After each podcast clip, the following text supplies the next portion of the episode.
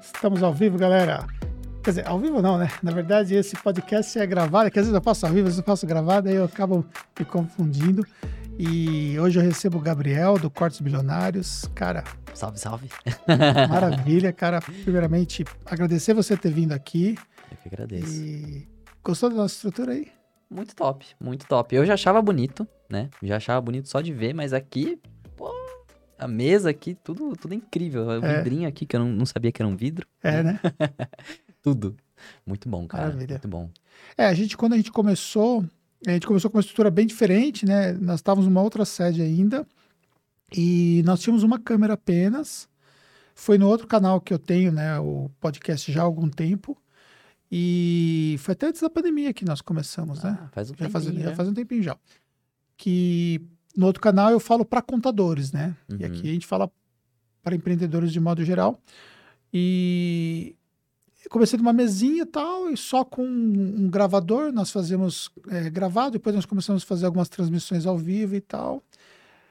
E aí, quando a gente de fato estruturou para fazer o podcast da Tactus, eu falei, meu, vamos fazer um negócio diferente. Aí nós, quando nós pegamos essa sala aqui, que estava sendo utilizada para outra finalidade, né? Aí eu falei, meu, vou dar uma melhorada na sala, melhorar a acústica e tal. E aí foi o aprendizado que eu tive antes, eu fui ajustando para ficar mais mais top, para a gente poder ter mais conforto, até para poder receber a galera, né, que começou a vir participar, né? O outro canal, ele já tem um grau de maturidade de podcast, porque eu já sou muito bem conhecido, né, dentro do meio contábil. E aí, tipo, tem uma fila de espera da galera querendo participar. Que Então, da hora. é. E aqui na da Taxo, né? Esse aqui acho que é o podcast 20, alguma coisa, então a gente está ainda numa fase mais inicial, né? Uhum. E aí o fato de a gente ter uma, uma boa estrutura também acaba que facilita bastante, né, para o pessoal poder também ver que é bacana e tudo mais. Com certeza. E ontem nós fizemos, é, ont- é, na verdade nós postamos ontem, mas fizemos anteontem, o nosso primeiro podcast externo, né? Nós levamos uma estrutura para um, a casa de um convidado, pelo fato de, da importância de ele participar, mas ele tinha uma dificuldade de vir para cá, e nós fizemos lá uma, tivemos um setup mais simples, mas com as três câmeras e tal, só trocamos o microfone, usamos o microfone sem fio para facilitar, e fizemos um Deu excelente... certo. Deu certo. Que legal. Aí foi um outro aprendizado que eu tive, que tipo, meu, dá para fazer essa pegada aí para outros casos que a gente precisa ter um convidado que, que talvez fique inviável para ele vir, né? Porque dependendo do convidado é difícil, né? A questão do tempo, né? Então, alguns fatores aí, a gente também está em São Bernardo do Campo, tem uma certa, um certo aspecto mais logístico também para ser considerado, né? Sim, sim. Mas muito obrigado que você tenha gostado, fico feliz. É muito a, a iluminação aqui também é perfeita. Foi, cara. né? Perfeita. É. Tudo muito bom. É, A gente trabalha com vídeo já há muito tempo. A Tactus é, tem um canal no YouTube que já tem mais de 1.500 vídeos, né? Que é esse canal que nós estamos aqui, inclusive, Sim. Tem quase 100 mil inscritos, né? é quase 100 mil inscritos. Nós estamos agora é, objetivando bater os 100 mil, né? Então, É, pela isso. nossa, pelo nosso cálculo, a gente bate por volta de março, né? Mas nós estamos tentando antecipar com maior produção de conteúdo e também fazendo um trabalho de distribuição melhor, né? Uhum. É, o nosso público é um público essencialmente de público digital, né? Então são empreendedores digitais, são pessoas que empreendem na internet e tal, que é o principal público que nós temos hoje. Mas nós estamos nessa batalha aí para poder bater 100 mil, que vai ser um. Ah, já tá aí, já. É, tá quase chegando. É, rapidinho. E como é que tá lá o canal de cortes? Cara, tá. é, eu digo que é, que é triste, mas é bom, né? Triste, é mas triste, é bom. triste, mas é bom porque o nosso canal, infelizmente, não tá monetizado, né? Hoje em dia, né? Ele tá. Lamentável isso, né, cara? É lamentável, ainda mais naquele nicho, né? Porque, assim, no, no o AdSense desse público, né? Ah, que o pessoal fala sobre finanças, sabe? Fala sobre empreendedorismo, fala sobre fazer dinheiro. YouTube já, hum, interessante, esse povo aí, né? Normalmente é o pessoal que gasta, também compra curso. Então, o AdSense dessa galera, né? Tipo, o que recebe do YouTube é grande, né? Eu já sei no canal de vocês. Já anunciou? Já. Ah, que legal. Isso daí faz aumentar o CPM. É, sim, é. Eu já E- sei no canal de vocês e eu nem, nem tinha notado que não tava. Porque, se eu não me engano, tem anúncio que tá rodando ainda pro canal. É, Mas eu, não, eu não, não notei que não estava mais vinculando, porque eu olho uma vez por semana, mais ou menos, eu vou olhando ali onde que tá indo os vídeos, porque eu estava anunciando junto com outros canais, né? Lista de canais. Uhum. Inclusive, até do- dos cortes que você fez lá, né? Do nosso vídeo e tal. Ah. Fiz anúncio também. Legal. O, o YouTube, acho que de junho pra cá, né? Ele começou em junho isso daqui de... Ele vai anunciar em qualquer canal, mesmo se aquele canal não tiver É. alcançado mil inscritos ou quatro mil horas assistidas. Sim. Tipo, tá monetizado, mas não pra gente, né? O YouTube... Assim, eu quando eu vou assistir, eu não vejo nenhuma propaganda no Cortes Bilionários, pra falar a real. É. Bem difícil. Eles poderiam estar ganhando muito mais dinheiro com o nosso canal. Mas, né? Então, mas é, o YouTube tem umas políticas que é talvez um pouco difícil de entender, né? Olha, assim, eu, eu, eu, não, eu não acho nem que seja difícil, sabe? Eu acho que é uma... São as regras e, tipo, se você cai ali, já era. Já era, não tem, não tem o que fazer, né? Tipo, a gente é tipo umas formiguinhas ainda pra Sim, ele, né? exatamente. É. Na verdade, você é grande, né, pelo seu pel- pela sua visão, né, da mesma forma que a gente se considera grande, mas pro YouTube a gente não é nada, né? Nossa, ainda Então, mais gente- brasileiro, né? É, Brasileiro. nada, ainda mais brasileiro.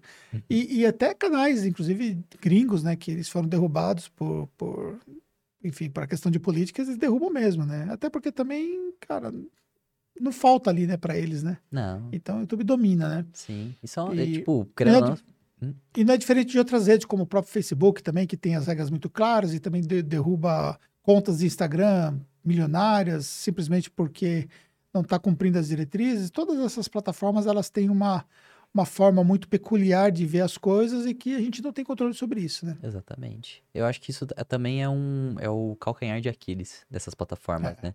Porque assim, agora, realmente, né, as maiores que tem é Facebook, eu tenho o próprio Instagram, o YouTube, mas eu acredito que vai chegar um momento, né, já tá chegando, né? O TikTok já é o pró- sabe, ele já veio aqui já mostrando que tem um concorrente aí na área. E cada vez mais vão aparecer outros concorrentes.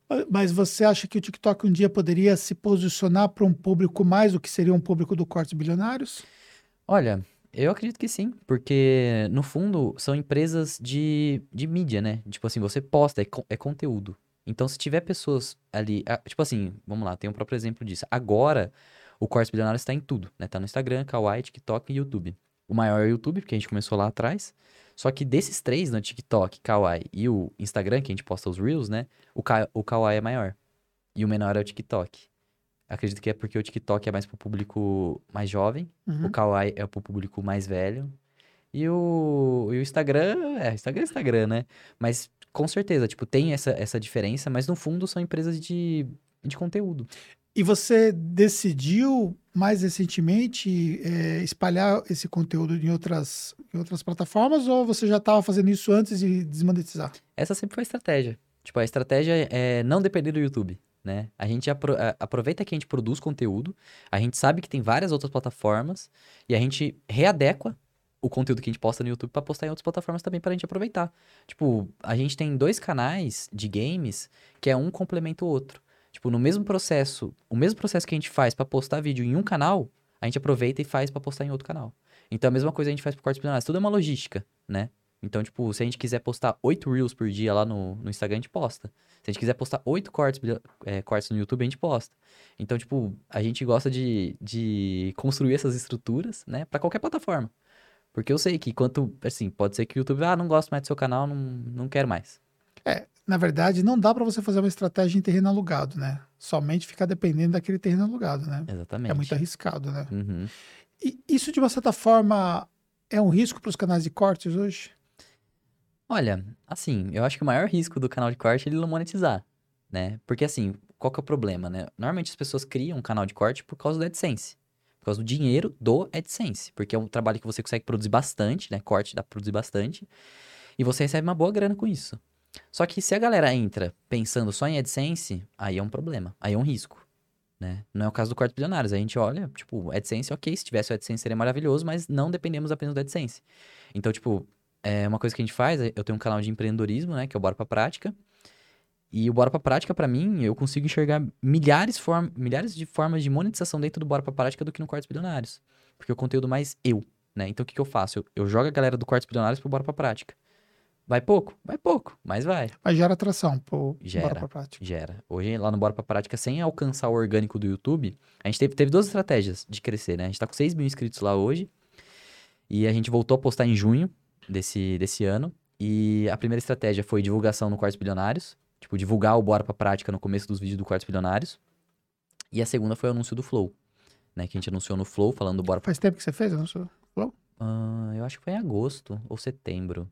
Não, acho que foi, foi- Não faz nem dois meses. Valeu a pena o investimento que você fez lá? Valeu a pena, principalmente por causa da. Assim, mesmo se a gente não tivesse conseguido seguidores, né? Porque normalmente o pessoal pergunta. é, Até fiz um vídeo, valeu a pena investir no Flow, né? Porque o pessoal perguntou bastante.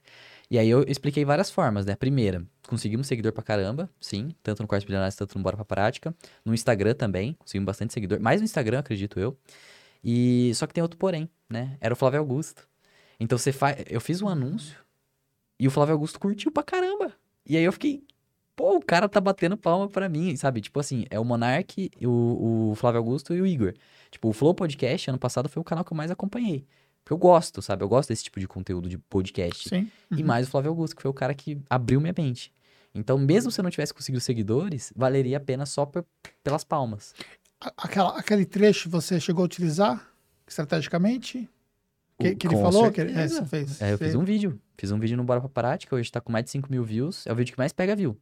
E tá insano aquele vídeo. E aí ali. você usou o Flávio Augusto como uma das tags, no caso, ali. Eu usei na thumbnail, direto. Tipo, Ah. tá. A thumbnail é, é a TV, né, do Flow atrás. E aí tá o Flávio Augusto e o Monark, assim, olhando e a minha carona, assim, na TV. E aí eu Vou coloquei. colocar esse vídeo na descrição aqui depois para vocês assistirem. É, esse vídeo é E sensacional. aí vocês também acompanham o canal Bora Pra Prática. Você vê, tudo não é. É tipo assim, tudo é uma estratégia. Sim, Se não tivesse postado esse vídeo, eu teria conseguido menos inscritos. Sabia? entendi. Tipo, é tudo um. Tem tudo um por trás. Aí depois, valeu a pena investir no Flow? Porque tava um monte de gente perguntando, perguntando, perguntando. Outra coisa. Se você olhar, talvez uma vertical de resultado, talvez não valeria a pena, mas você olha o todo do que você consegue fazer com aquilo, né? É, se você só pegar e colocar seu dinheiro lá e soltar o vídeo, pode ser que não vale a pena. Mas se você tiver uma estratégia por trás, né? Tipo, pô, por que foi no Flávio Augusto? É o público, é o nicho. Uhum. Tipo, tinha mais de 20 mil pessoas assistindo e também tem um longo prazo. O vídeo fica lá. Fica lá, guardado. E já tá com mais de meio milhão de view. Então, tipo, vai, vai subindo, vai subindo, vai subindo. E vai chegando gente. Ô, vi, vo- vi o anúncio no Flow, ficou top demais e tal. Então você vê que é um negócio que não é só no momento. Continua. Continua, fica marcado lá. E se eu quiser usar esse anúncio pra qualquer outra coisa, eu posso fazer também. Né? E chama atenção. Sim. Principalmente, chama atenção. Anunciei no Flow. o pessoal olha assim, é porque não tem vídeo assim. Porque o vídeo ele começa, não é tipo, eu abrindo o site, vou lá e faço o pagamento. Não. É o, o por trás, né? É tipo assim, eu fiquei sabendo no dia, que ele ia no mesmo dia, tipo, é 10 horas da manhã, ele ia 8 horas da noite. Aí eu comecei o vídeo já animado, já, bora, bora, bora, bora fazer. Aí tive que fazer o vídeo, gravar o vídeo, né? Porque você tem que fazer um anúncio, né, pra ir lá. Então eu tive que fazer do zero. Então eu coloquei o processo que eu tava falando com o editor, a parte que eu tava gravando, a parte que eu tava escrevendo, o que, que eu ia falar, né? Juntei tudo isso num vídeo. E depois tem a parte da, na, na hora de, de assistir o podcast, né? E no final, e aí conclui, né? Conclui o vídeo. Tipo, todo esse processo. Durou três dias, né? Porque eles adiaram o podcast. No, me- no dia que ia ser, eu fiquei lá oito horas lá, plantado, assim, esperando, esperando. Aí eu fui ver no Instagram, tinham adiado. Pra dois dias depois. Aí eu tive que esperar. Tive que esperar. Eu lembro que, tipo, eles falavam assim que o máximo de tempo que podia era 20 segundos. E nesse dia, né, na sexta-feira, eles falaram que aumentaram pra um minuto. Então a gente tinha direito de postar um, vídeo de um minuto lá e a gente mandou de 20 segundos. Porque você já tinha feito antes. Já tinha feito antes. Ah. Assim, a gente descobriu no dia. No dia que eles falaram assim, ó, agora é. Eles até tinham aumentado o preço. A gente foi o primeiro que pegou e, e pagou o novo preço lá, que são os 50 mil Sparks que eles falam lá. E quanto que daria os 50 mil Sparks? 4.500 reais. E antes era. Acho que era metade disso. Ou 2 mil, alguma coisa assim. A gente foi os primeiros. O Monark falou assim: ô, valeu, vocês foram o primeiro aí que, que pagaram o, o, o novo preço, né? Mas foi insano. Foi insano. Foi uma experiência, tipo. Até hoje vai, vai- você vai, você vai vendo os vídeos mais vistos lá do canal, do Bora Pra Prática, é esse, né? Anunciei no Flow, do Flávio Augusto, né? Anunciei no Flow do Flávio Augusto. né? Tem que deixar isso bem claro, né? Sim. Mas foi, foi uma estratégia surreal. surreal. Ca- Cara, quantos anos você tem? Tô com 21. Cara, você é jovem pra caramba. É, Eu sou meio apressado. Você se, se considera meio apressado? Muito, muito, muito, muito. Você foi muito precoce, assim, nas coisas? Cara, é, sim, principalmente por. Eu, eu nunca gostei de ficar parado, sabe? Parado. Em... Eu sempre. Eu falo que eu gosto de ser livre, né? Ser livre. Então, tipo, quando eu cheguei nos meus 17, 18 anos, eu já saí de casa, fui fazer faculdade. Tipo, eu não queria fazer uma. Eu sou de Campinas, né? E aí eu falei, não, não quero fazer Unicamp, não quero ir pra USP, não quero ir pra cidades próximas daqui. Quero ir pra longe. Sabe? Eu queria ir pra longe, viver uma nova vida, sabe? Pa- pagar conta, conhecer pessoas novas. Então, com os 17 anos já saí, já saí de casa. Então, por isso que eu, vai, vai vindo lá, tipo, mas antes disso mesmo, tipo, eu acho que uma coisa que me acelerou bastante foi próprio, o próprio YouTube. Eu descobri que eu sabia muita coisa que tinha muita gente que não sabia. Porque eu acompanhava muito, eu sempre fui muito de assistir, né? Assistir, assistir, assistir, assistir vídeo, assistir vídeo, sabe? Consumir, consumir até hoje. O YouTube é a plataforma que eu mais consumo. Não é à toa que eu trabalho pra ela, né? Uhum. Hoje eu mais. Não, não, hoje eu mais trabalho do, do que consumo no, no YouTube. Mas, assim, o que eu gosto de fazer hoje em dia é estudar. Abro o YouTube, tem vários canais, assim, porque tem muita gente foda no YouTube. Uhum. Muita gente foda.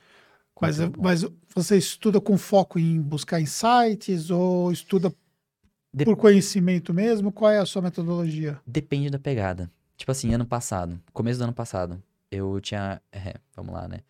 2017, 2018, é, 2018, 2019 eu tava fazendo faculdade. Final de Qual, 2000, qual que era a faculdade? eu fiz engenharia de materiais. Lá em Londrina, onde eu tô agora, né? Hoje eu cheguei de Londrina, né? Cheguei hoje. E. Então fui lá fazer faculdade, só que em 2019, no final de 2019 eu tranquei. Pra 2020 eu fazer realmente o que eu queria fazer, sabe? O que eu quisesse fazer, eu ia fazer. Se eu quisesse estudar tal coisa, eu ia lá. Tipo, eu falei que eu ia montar minha grade, né? Minha grade curricular. Então eu comecei a estudar podcast. Como que você estuda podcast? Você estuda a pessoa. A pessoa que tá falando. Então, tipo, eu assisti muito podcast, escutei muitas pessoas falando, muita experiência de vida, né? Isso que é legal. Você não precisa necessariamente ter uma experiência de vida para você aprender, graças à conversa, né? Ainda mais é esse tipo de conversa que é- não tem um roteiro. Sim. É uma conversa. Sim. Então, tipo, ano passado eu estudei isso, estudei pessoas. E esse ano também, no começo do ano, eu comecei a estudar sobre criptomoeda, depois geopolítica, é, teologia, e hoje eu tô em, em uma parte mais de. História. Tô estudando bastante história. Tipo, o que aconteceu no mundo, sabe? E o que você, o que te leva a, a escolher os assuntos? vontade de estudar. Tipo assim, é, lá atrás, em 2019, no começo de 2019, quando eu tava fazendo faculdade, eu comecei com educação financeira. Natália Arcuri. Natália Arcuri, depois eu conheci o Primo Rico, depois eu conheci o Flávio Augusto. E aí eu descobri que eu, quando eu tô com vontade de estudar um negócio, fixa. Então, tipo, essas questões de insights, tipo, tudo isso. Tudo isso não, né? Eu, eu estudei lá pra trás. Entendeu? Depois, eu, depois que eu conheci o Flávio Augusto, eu falei, tá, chega de teoria. Como que eu estudei é, empreendedorismo? Shark Tank, os podcasts do próprio Flávio Augusto, palestra pra caramba. E depois eu falei, bora executar, bora abrir minha própria empresa. Aí eu abri minha loja de quadro, aí eu aprendi a fazer quadro. No YouTube, tudo no YouTube, tudo na internet. Então eu descobri que eu tenho um grande professor na minha mão, sabe? Eu consigo estudar, né? E eu consigo ser um professor também. Com o próprio Bora Pra Prática, com o próprio Quartos Bilionários também. Né? O Quartos Bilionários eu não, não enxergo como canal de quartos, eu enxergo como uma escola. Tipo, se alguém quiser aprender alguma coisa ali, ela entra. Sim, é, incrível, né? O canal ele tem assim, é, pontualmente ali os, os cortes realmente é bem Uhum. importante mesmo. E a gente, quando a gente vai assistir o podcast, a gente pega tudo. Uhum. Até o que a gente sabe que não vai ser chamativo. Porque pra mim, o que importa é o conteúdo rico, Uhum. né? Então, tipo, isso é diferente de outros canais. Porque às vezes tem, tipo, tem muito podcast, muito podcast, muito podcast, tem que selecionar o que vai fazer, chamar mais atenção. Uhum. No nosso caso, não. A gente tem os nossos mineradores, a gente fala, ó, minera aí, minera assiste, vê tudo que é interessante, traz pra gente. A gente vê, algumas coisas a gente tira, outras coisas a gente coloca. Mas a maioria vai. O que a gente quer é o conteúdo, quer deixar lá, né? Tipo, a pessoa clicou, aprendeu alguma coisa. E hoje é, você consegue postar no máximo quantos cortes num, num canal do Cortes Bilionários Olha, hoje a gente tá postando quatro, né? Mas se o canal tivesse monetizado, 8, 10, 12, 20. Você chegou a postar bem mais. Não, a gente. Quando a gente ia começar a postar 8, Hum. desmonetizou. Ah, tá. Então, Entendi. tipo, a gente tava postando 6, 6, 7. Ah, é, agora nesse. A gente fez um lançamento lá, né, do Hackeando no YouTube. Uhum. Então, a gente deixou o, ca- o carrinho aberto do dia 30 até o dia 4. Do dia 30 até o dia 4, 7 cortes por dia. Fazendo a divulgação que o carrinho tava aberto. Então, você vê, tipo, depende do que, que você tá Entendi. fazendo. Depende da estratégia. Exatamente. Mas quando a gente tiver todo o nosso produto estruturado, né? Nosso infoproduto, porque o que, que a gente anuncia no Quartos Bilionários hoje? Pessoal ir pro Bora Pra Prática. Se inscrever no Bora Pra Prática. Que Mas- você está construindo o público ainda. Exatamente. E já tem um público bem, bem, bem bom, sabe? Eu falo que o público do do Bora Pra Prática é insano, né? Porque a galera que tá querendo fazer dinheiro, tá querendo trabalhar, tá querendo colocar em prática o projeto, né? E muita molecada, muita molecada, eu percebi, tipo 16, 17, 18, 15. Cara, esse público novo, né? por que, que você. O que você é, diria como sendo assim parte de um fator motivador para eles quererem empreender tão jovem assim? Eu acho Pegada talvez até pela própria experiência sua. conhecimento. Eu acho que é o conhecimento. Tipo, eles descobriram que tem como fazer algo. E eles são jovens. Tipo, eles. Ó, qual é a maior vantagem do jovem? Não tem custo nenhum. Nenhum. Tipo, tá na casa dos pais e ainda consegue, sei lá, quem sabe fazer dinheiro. E tem muito exemplo de moleque de 16, 17, 18 que fica rico. Realmente rico trabalhando com a internet. Então, essa molecada, quer ou não, a gente quer dinheiro. Uhum. Né? A gente quer fazer dinheiro. Então, tipo, é, um, é um- uma motivação. E depois que a gente descobre que tem como fazer dinheiro, a molecada fica. Claro que tem, depende da, da- do moleque, né? Mas, assim, eu diria mais o conhecimento, a pessoa saber. Porque pensa, na minha idade, quando eu tinha, sei lá, 15, 16 anos, eu consumia LOL. Ficava jogando LOL, ficava assistindo LOL, né? Tipo, League of Legends. E não sabia, né? Não sabia de outras coisas, assim, que podia me fazer... é, eu é, ir atrás de dinheiro, né? Mas eu também não sei se naquela época eu, quem sabe, é, falar, nossa, tô com sangue nos olhos pra fazer alguma. Assim, isso que é legal, né? Porque nessa época eu já vendia coisa na escola, né? Tipo, eu já. já eu, eu sempre tive, né, que nem eu te falei, de ser livre, né? De não depender dos O outros. que você vendia? Eu comecei vendendo tapioca. Tipo, eu fazia tapioca mesmo em casa e levava lá pra escola. Depois eu comecei a vender mousse, cocada. Vendia mais essa- essas partes de, de comida. Mas chegou um momento que eu fazia festa também. Então vendia ingresso de festa. Molequinho ali fazendo festa. E... Mas era mais ou menos isso. Tipo, até mesmo antes, né? Quando eu era bem, bem criança, né? Com 7, 6 anos. Eu acho que eu sempre fui muito presente com dinheiro, sabe? Eu acho que dinheiro na minha frente, assim, eu sempre enxerguei que dinheiro podia me trazer liberdade, sabe? Tipo, eu tendo dinheiro, eu poderia comprar um ioiô pra eu brincar. Então, tipo, essa sensação de eu conseguir é, produzir algo e depois comprar algo, sabe? Pra mim, eu acho que sempre, sempre gostei disso, né? E eu, tipo, lá com 7, 8 anos, eu alugava brinquedo. Tudo lá em Londrina. Não, de Campinas. Ah, em Campinas. tá. Londrina foi só pra faculdade. Ah, Campinas, é, Londrina você foi pra faculdade, sim. É, melhor, melhor escolha, cara. Que cidade maravilhosa. É, eu conheço Londrina. Conhece? É, eu já palestrei lá algumas vezes. Nossa, é muito bom, muito É. bom. Lá eu andava tudo de bike. Eu andava de bike, tipo, tudo dá pra ir de bike. Tipo, é, 10 km você atravessa a cidade. Incrível. Clima bom. O pessoal fala, ah, é Paraná. É frio. Não é frio. Normal. Bem normal. Tipo, é uma cidade. Falo que é universitária, né? Tem muita faculdade lá, né? Uhum. Muita faculdade. É receptivo também. A galera olha na sua cara. Tipo, sei lá, vai no McDonald's, a pessoa sorri. Sabe, você tem, tem uma diferença, né? Uma cidade menor também, né? Diferente de Campinas. Né? Campinas, eu não, não gostava muito de Campinas, não. 17 anos vivendo na mesma cidade. É. Fui muito com a cara, não. E a sua infância, você falou que desde, desde jovem você já fazia as coisas para poder ganhar o seu dinheiro, mas isso tem a ver com a sua criação? Ou, ou quanto foi da criação, quanto foi de você mesmo ter esse perfil? Olha, eu não diria que minha mãe me incentivou a fazer isso, né? Tipo, a... nem minha mãe, nem meu pai. Eu acho que foi mais algo. Assim, não posso falar que foi só meu, né? Mas eu acredito que veio. Sabe, quando tem vontade? Eu- acho que eu já sei o ponto. A minha mãe e meu pai sempre me deixaram muito livre, sabe? Eles sempre me deixaram muito livre. Até mesmo, sei lá, quando eu cheguei na adolescência, eh, eu ia começar a ir pra festa, né? Fazer essas coisas. E minha mãe sempre confiou muito em mim, sabe? Eu sempre fui muito verdadeiro com ela. Então ela sempre me deixou muito livre e eu acredito que nessa liberdade. É porque assim, existem pais que fecham muito, né? Você não pode fazer muita coisa quando você, você é jovem. Meus pais não. Isso que meus pais eram policiais. Então, tipo, meus pais policiais, ele, e todo mundo acha que o policial é aquele fechadão, rígido e tal. Não. Não. É, minha vida foi, tipo, assim, eu agradeço muito meus pais. Sabe? Eles deixaram eu muito livre e eu acho que essa liberdade me transformou nisso. Eu tinha meu canal no YouTube, né? Eu- eles deixaram eu criar. Com quantos deixaram- anos? Eu criei meu primeiro canal com 11. Que foi sobre? Eu, é, o primeiro vídeo foi sobre tutorial, de como baixar Minecraft. Então, tipo, era tutorial, depois... eu Você sempre foi um gamer. Sempre, sempre. Meu pai que veio com essa, né? Ele tinha um Sega Saturn, depois a gente teve um Play 1, Play 2. Depois eu conheci o computador em si. Tipo, já tinha computador em casa, mas era, eu sabia que existia internet, mas eu era muito moleque, tipo, sei lá, 5, 6 anos, né? Depois eu comecei a jogar Abotel, sabe? É uns negócios bem lá de trás, sabe? Tá bem inserido mesmo. Eu tô com meu primeiro canal da, acho, que depois que eu criei a Velcrox Company. A Velcrox Company é a minha empresa que cria canais, né, pra internet. E, prim... e o primeiro canal que a gente criou da Velcrox Company é um canal de games.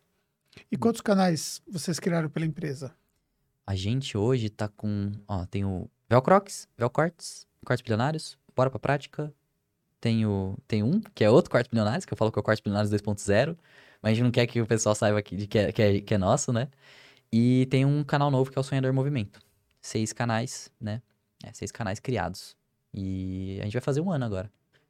Sabe? É um negócio que, tipo, a gente não. O canal tava indo bem, né? Tipo, tava. O Velcrox tava indo bem, só que eu pensei assim, cara, não posso depender apenas de um canal, né? Eu tenho que criar outro. Aí veio o Quartos Bilionários. Você vê, tipo, eu não gosto de ficar só com um canal. Eu gosto de ir criando. Diversificando, né, eu digo. E você vai aprendendo coisa pra caramba. Imagina se eu não tivesse corta, é, criado Quartos Bilionários, tinha ficado só com aquele meu primeiro de, de Valorant. Não estaria aqui com você agora. E, é, exatamente. E, e administrar tudo isso não é complexo para você administrar tudo isso?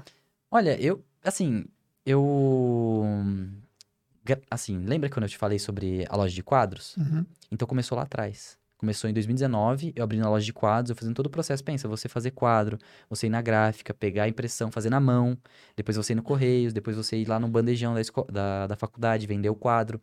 Então, minha vida sempre foi tipo, bora, bora fazer e tentar fazer tipo, uma logística que a gente consiga atender.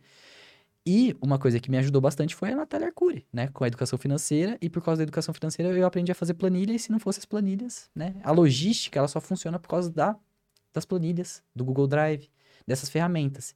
E por causa das pessoas. Porque eu dou muita autonomia para elas, né? Tipo, não precisa necessariamente de mim para as coisas funcionar. Tipo o Velcrox. Hoje, um, teve um, um menino que ele me substituiu. Ele, é, antes eu fazia as thumbnails e postava os vídeos. Aí ele me substituiu né? Agora, tipo, esse era o único projeto, a única parte que eu tava fazendo do Velcrox. No começo eu fazia tudo. Editava vídeo, postava vídeo, pegava play, fazia tudo. Aprendi todos os processos. Depois eu fui é, delegando, né? Chamei um, editor, depois chamei outra pessoa, chamei... Então eu sempre faço assim, eu faço tudo, depois eu vou passando cada função. Então isso me ajuda bastante na hora de é, conciliar todos esses canais, conciliar tudo, porque é muita coisa mesmo. Aí agora tem os clientes também. Então, tipo, assim, contando todo mundo, a gente tem umas 16 pessoas que trabalham, assim, sabe, dentro. E, e funciona. Eu falo que funciona principalmente por causa das planilhas. Eu crio as planilhas, aí eu falo, ó, funciona desse jeito, desse jeito, você desse vai, jeito. Você vai fazendo, você vai controlando pelas planilhas. Você, você, você fica olhando como é que tá as coisas pela planilha, como é que você faz? Assim, é... já que a gente trabalha com criação de conteúdo, postar, eu não preciso necessariamente estar olhando para a planilha, né? É um negócio que, tipo, é uma, uma pessoa conecta com a outra. Tem lá, tem o editor. O editor, ele olhou pra planilha, ele pegou uma informação, ele fez o vídeo, aí depois ele, ele colocou na planilha alguma outra informação, ou no Drive, né? Porque não tem só a planilha, tem as, os armazéns também. Então, tipo, é um processo que a gente ensina pra galera e o pessoal pega. E, tipo, eu não preciso necessariamente estar ali. Né? Agora, no Quartos Bilionários, o que eu faço hoje no Quartos Bilionários? Às vezes eu assisto podcast, pego minutagem, título e thumbnail. Só que o mais faço mesmo é o, eu tenho os meus mineradores eles mineram, né? Eles assistem o podcast e eu venho para fazer essa parte de ver o, o, título e a thumbnail, ver se, se eu tenho alguma outra ideia. Eu, é, aí a gente fala, tipo, das planilhas. O, quando a gente solta o verde, é que tá ok. Esse título, essa thumbnail tá ok. Amarelo tem que mudar. Vermelho, nada ok. Então, tipo, esse é meu processo hoje no Quartos Bilionários. Só que lá atrás era outro processo. Podia editar vídeo, podia só assistir vídeo, postar também. Tipo a Stephanie, a Stephanie que tá aqui. Uhum hoje ela faz um processo que é muito importante pra gente, que é fazer a thumbnail, só que ela não faz só a thumbnail, ela posta também. Ela faz a thumbnail e posta o vídeo. E ela não faz só do Cortes Milionários. Tem de vários outros canais que ela faz também. Então, tipo, esses dias a gente tava treinando uma pessoa para fazer o mesmo processo que ela, né? Então, tipo, é, é, você vê, tipo, é uma, é uma empresinha, né? É uma empresinha que, no fundo, vai funcionando. A logística, ela é muito bem feita. Eu lembro quando eu fui lá no Lutz, tem até uma gravação que eu tava mostrando como funcionava a mineração né? Como que funcionava, tipo assim, porque ele, o Lutz, ele tem um canal de cortes. Eu também tenho, só que são logísticas diferentes. E aí eu mostrei a minha para eles, né? Mostrei minhas planilhas, mostrei tudo e eu perguntei para eles como que eles faziam. Eles falam que tem um, um, grupo no WhatsApp e uma agenda. Entendeu? São duas, são duas coisas. A gente não, a gente tem as planilhas, tem os armazéns, tem, tem a parte do grupo do WhatsApp também, né? Tem todo esse, esse ecossistema assim pra gente conseguir. Por que que a gente faz isso? Para conseguir escalar. Lembra que eu te falei que a gente posta quatro hoje? Mas se a gente quiser postar 12, precisa ter isso. Precisa ter as planilhas, precisa ter essa organização. Imagina, é, o canal volta a monetizar. A gente vai, vamos postar, vamos postar. Então a gente tem que estar tá sempre, tá sempre ligado. Porque, ó, tem uma coisa também que eu, que eu falo pra galera, eu falo isso até no, bastante no YouTube. Existe é, estratégia de aproveitamento, né? Tem um momento no YouTube onde você alcança o orgânico. Quando as pessoas que não conhecem seu conteúdo começam a achar seu canal. E aí esse é o melhor momento para você postar vídeo. Mas isso é na pesquisa orgânica ou na recomendação? Tanto faz. Pode ser. Normalmente vem mais por vídeos sugeridos, né? Tipo, a pessoa clicou no vídeo e aí tá aqui, ó. Aparece na direita, aparece aqui embaixo. Então, normalmente pode ser por causa disso. Ou, assim, é, sei lá, tem um. No nosso caso, que o primeiro vídeo que pegou tração mesmo no corte plenário foi do Felipe Tito. Como que as pessoas achavam esse vídeo? Foda aquele vídeo. O pessoal clicava em vídeos que já estavam viralizados do Felipe Tito e aparecia do Cortes Bilionários. Vídeos sugeridos. E quando pegou tração, você já tinha muitos cortes já no canal? Já. Tinha uns 250. Então, tipo, é, isso que é bom também, né? Quanto mais vídeo você tem, melhor o, essa embicada, né? Eu falo que é embicada, que é quando o gráfico faz assim, né? E quando o gráfico tá fazendo assim, quando ele tá começando a fazer assim, a gente começa a postar mais. Postar mais para ele subir, subir, subir, subir. Por quê? O que traz o seu canal, tipo, o que, o que busca, tipo, o que. Uh, como eu posso explicar? O vídeo que vai pescar as pessoas, né? Que vai trazer as pessoas, normalmente são um ou dois ou três vídeos. São os vídeos virais. Então, tipo, tem aqueles vídeos que tá subindo muito. É, normalmente, você vê, você vê essa subida, assim, de um canal, é por causa de um ou dois vídeos. Não é por causa de vários. Só que quando a pessoa clica nesse vídeo, vai aparecer os vídeos sugeridos. E os vídeos sugeridos que aparecem, normalmente são os envios recentes. Os vídeos que você posta, tipo, naquele dia. No dia que a pessoa tá assistindo o vídeo. Então, quanto mais vídeo você tá postando, mais vídeo a pessoa vai ter para clicar. E você não tá se referindo aos vídeos que você mesmo sugere no final, na não. tela final, né? Você tá falando os próprios sugeridos do próprio YouTube, do nesse YouTube. caso. Ele vai sugerir os vídeos recentes do canal Cortes Bilionários. Entendi. E a gente vai estar tá postando mais. Então, tipo, a gente, é, no começo a gente postava dois por dia. Começou a subir, começou a postar quatro. Subiu, subiu, subiu. Começou a postar seis. Aí quando foi começar a postar oito, aí acabou a monetização e falou, ah, então tô de mal do YouTube, vou postar quatro agora, só deixar com quatro mesmo. Sim. Até porque existe uma questão também de esforço versus resultado, né? Com certeza. Com então certeza. tem que ser considerado isso estrategicamente. Uhum. Mas aí, tudo bem, se você não tem monetização vinda do AdSense, é, como é que você consegue, então, monetizar um projeto, por exemplo, como Quartos Bilionários? Então, é, a gente não está monetizando mais, é, mais ele hoje, mas ele já monetizou. Então, nessa, nessa embicada que ele deu, hum. ele deu monetizado. Tipo, ele, a gente conseguiu, acho que uns 9 mil dólares com esse canal. Então, tipo, essa logística que a gente tem é barato. Então, tipo, a gente consegue com pouco dinheiro fazer muita coisa. Então, pra, o nosso custo é baixo. Só que, hoje em dia, né, o que, o que a gente consegue de monetização com cortes bilionários é por meio do, da, do alcance que a gente tem. Tipo, as empresas que vêm atrás da gente vêm por causa dos cortes bilionários. Então a gente pode anunciar. Tipo, normalmente uma coisa que a gente faz bastante é tem canal de corte que posta os cortes deles lá no canal. E aí a gente, se a pessoa quiser aparecer no nosso, a gente disponibiliza a aba de comunidade. Então a gente transforma a thumbnail do cara num quadradinho, né, como se fosse no Instagram, e posta na nossa comunidade e cobra por isso. Sei lá, sai 100 reais, 150 reais um post desse lá na comunidade, o cara consegue visualizações no canal dele. Então, isso daqui são as formas de monetização lá dentro. Por isso que, assim, quando eu falo. É, quando a gente não tem o AdSense do YouTube, a gente tem que dar nossos pulos. Tem senão, senão o projeto morre, né? Morre. E é um projeto que, tipo, não pode morrer. Porque a gente tem. Assim, o Quartzo Milionários, ele começou com custo zero. Zero. Tipo, a gente começou com quatro pessoas, cada um fazia um processo. Então, tipo, no começo, eu sempre faço tudo sozinho, tipo, só para entender como funciona, para depois chamar a galera. Mas custo zero. Por um canal que explode e consegue muito dinheiro, né? E aí a gente consegue, assim, quando o canal tava subindo, subindo, a gente tava ganhando muito dinheiro, a gente fez um processo seletivo. Fez o processo seletivo, chamou, a gente trouxe, entrou acho que umas seis pessoas nessa. Tipo assim, esse processo seletivo é para entender pessoas que podem nos ajudar, né? Não quer dizer que a gente vai contratar essas pessoas, mas tipo a gente entrou, entrou de, três mineradores que faz o mesmo processo que a gente, entrou um minerador que minera podcast em inglês, e ele, ele faz a legenda. Entrou um designer, entrou o cara de copy. Então, tipo, a gente conheceu pessoas por causa de um processo seletivo, só que depois que terminou o processo seletivo, a gente foi desmonetizado. Hum. Entendeu? Mas se tivesse monetizado, a gente tava, tipo. Tava voando. Tava voando. Tava já com, acho que uns 15 canais já. Porque esse que é o ponto, né? Tipo, não...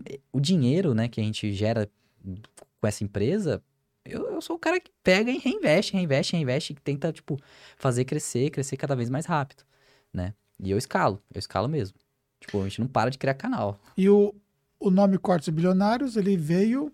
Foi você que criou? Foi. Foi eu, tipo, é, o, o que me deu a ideia foi o Cortes Milionários. Eu fui lá, só tinha canal Cortes Milionários, Milionários, Milionários. Vários, tinha vários antes de eu criar. Eu não vi nenhum Bilionários. Ah, vai, vai Bilionários, velho. Não tô aqui pra brincadeira, né? e veio e, e, pegou. Eu só acho que o único ruim do nome Cortes Bilionários é pelo bilionários, né? Tipo, o pessoal já olha já com sangue nos olhos, já quer atacar, porque, né? Sei que você a gente aprende que o malvadão é o empresário, né? É o cara uhum. rico e tal. Então, tipo, o Cortes Milionários também sofre muito hate. Sério? Sério. Qualquer canal de corte, assim, sofre muito hate. Mas o Cortes Milionários, é assim, uma coisa que é legal... Hoje em dia eu não olho mais os comentários. Eu sei que tem muito comentário positivo, mas negativo, não olho mais, porque é, é muito comentário também, né? Só que o, que o que eu aprendi com os comentários é que, independente de quem você seja, pode ser o primo rico, vai ter gente xingando o primo Sim. rico. Claro. Vai ter, ter você um não vai agradar fora. todo mundo nunca. Exatamente. Mas é, você falou que sofre muito hate, mas é, tipo assim, o pessoal reclama o quê? Do vídeo? Reclama do corte em si? Da pessoa, o que, que ela falou. Às ah, vezes ela. Tá. Ah, teve um, ah, teve um cara que ele deu três dicas para quem tá começando. Certo. Aí falou os caras, ah, esse cara tá loucão, sabe? Os caras, tipo, ah, isso não é a realidade de todo mundo. Ok. Só que, só que acaba engajando, né? Todos esses comentários positivo e negativo engajam, né? Exatamente, exatamente. E aí, e aí, quanto mais engajamento você tem, né? A possibilidade de você crescer a visualização daquele vídeo é muito, muito maior, né? Também. Mas se eu pego uns caras, eu oculto do canal. Tipo assim... Ah, porque tem uns caras que são muito...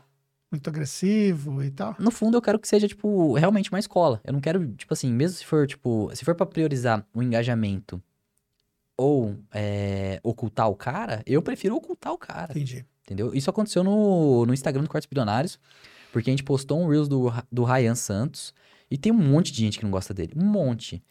Eu postei lá e aí o cara comentou: Nossa, achei que essa página aqui era séria. Vou até desseguir.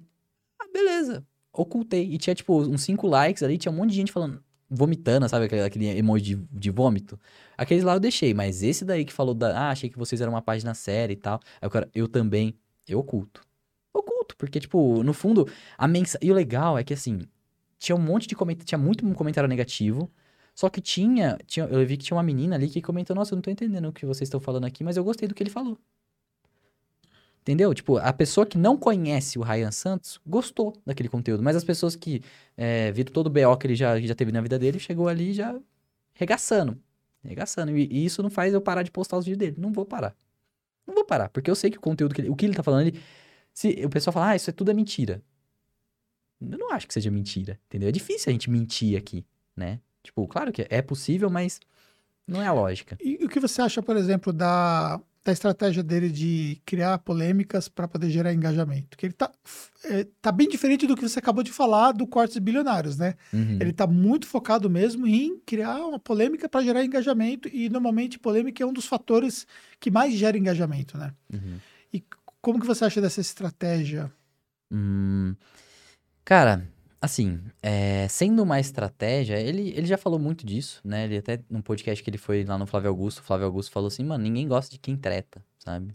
E ele, ele para mim, hoje em dia, eu acompanho os vídeos dele, né? Os conteúdos que ele, assim, que ele, que ele posta lá, eu não vejo, tipo, algo polêmico em si, né? Claro que tem algumas polêmicas, mas, assim, o, acho que o que o pessoal pega é quando ele ataca alguém né? Esse é o problema. Quando ele ataca alguém, é, a gente só, só ouve, ah, ele atacou alguém. Mas quais foram os argumentos que ele usou para atacar aquela pessoa, né? Aí, tipo, assim, ele é um cara que fala mesmo, né? Fala mesmo. Igual, tipo, o, o Flow Podcast. Os caras são cancelados todo dia. O Ryan é a mesma pegada. Então, tipo, ele é uma pessoa que é muito aberta. Agora, se ele usa isso como estratégia, a estratégia dele, né? Ele sofreu as consequências. Aparece no Quartos Bilionários, é hateado. Aparece em qualquer outro lugar, é hateado. Pode aparecer na rua, pode ser hateado também. Então, assim. Processos eu que não... ele sofreu? Também, vários processos, né?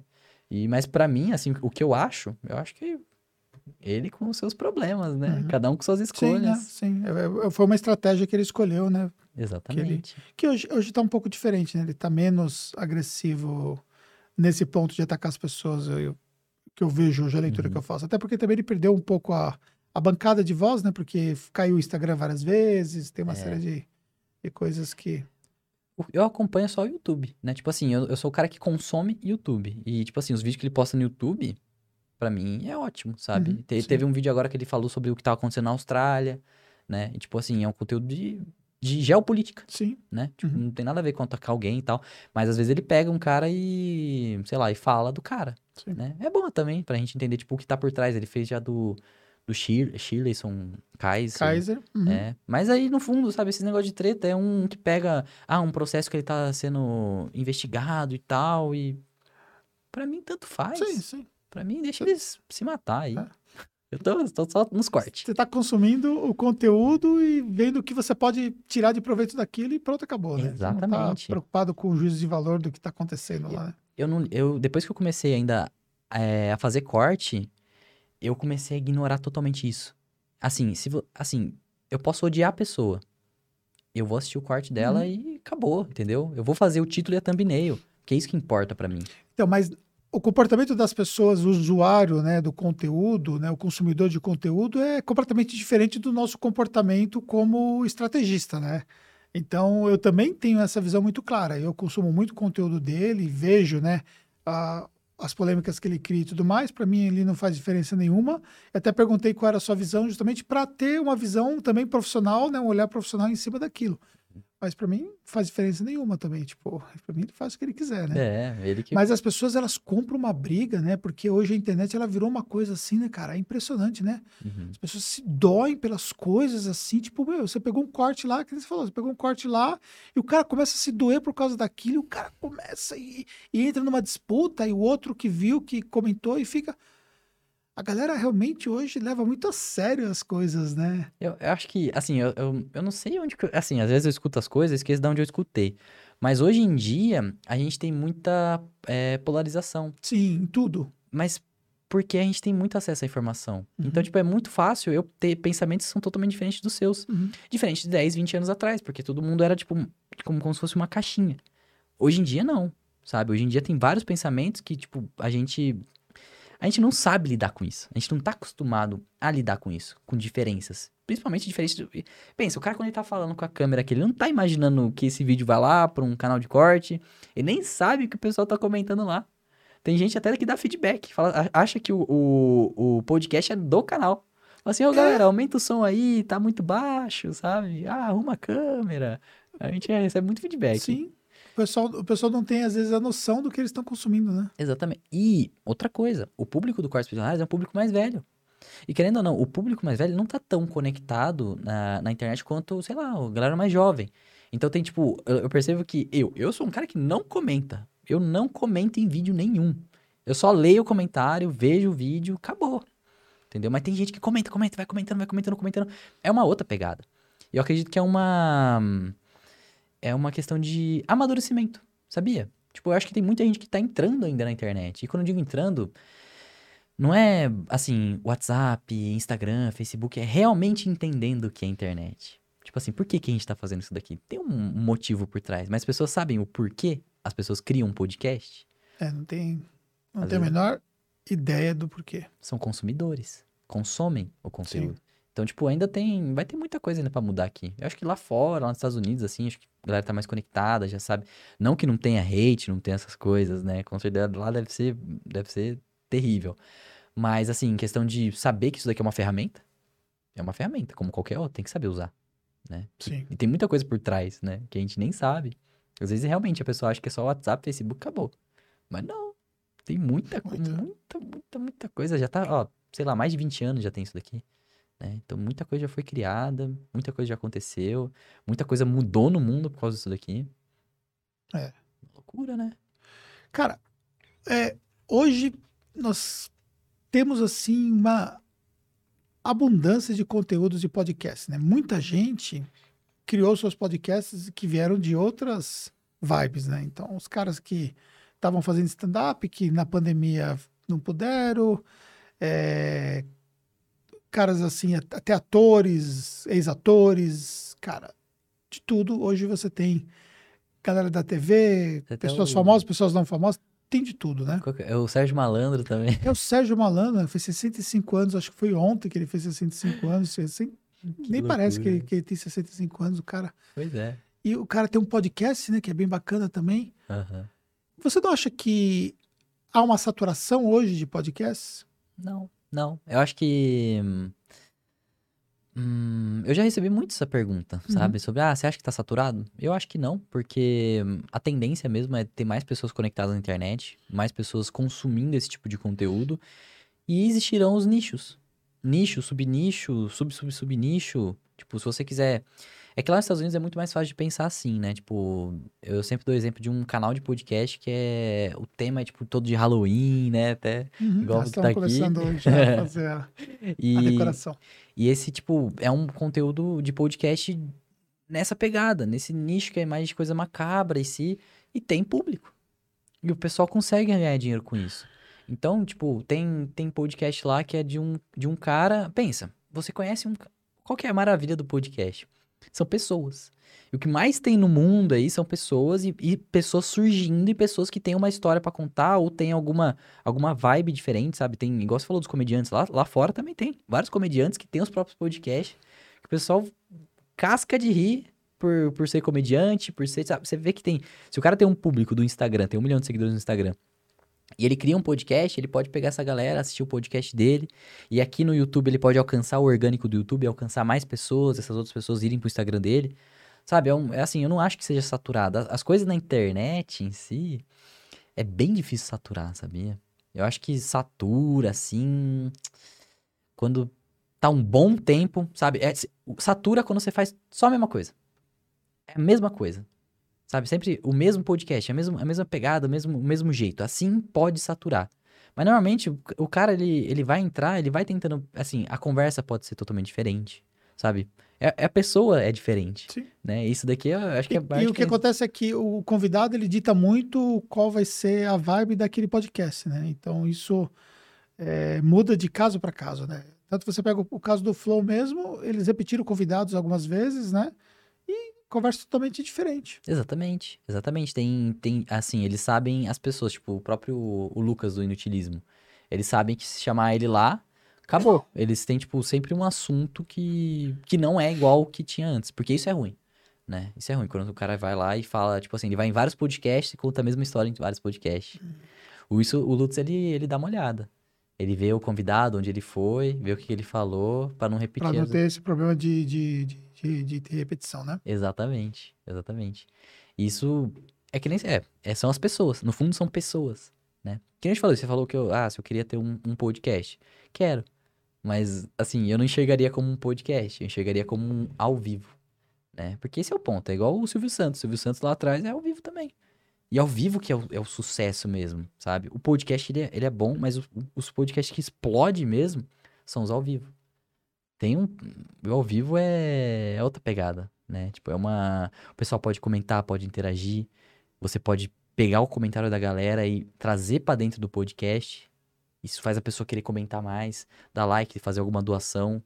Você pode até fazer algum projeto dentro do. Igual o próprio Flow fez, né?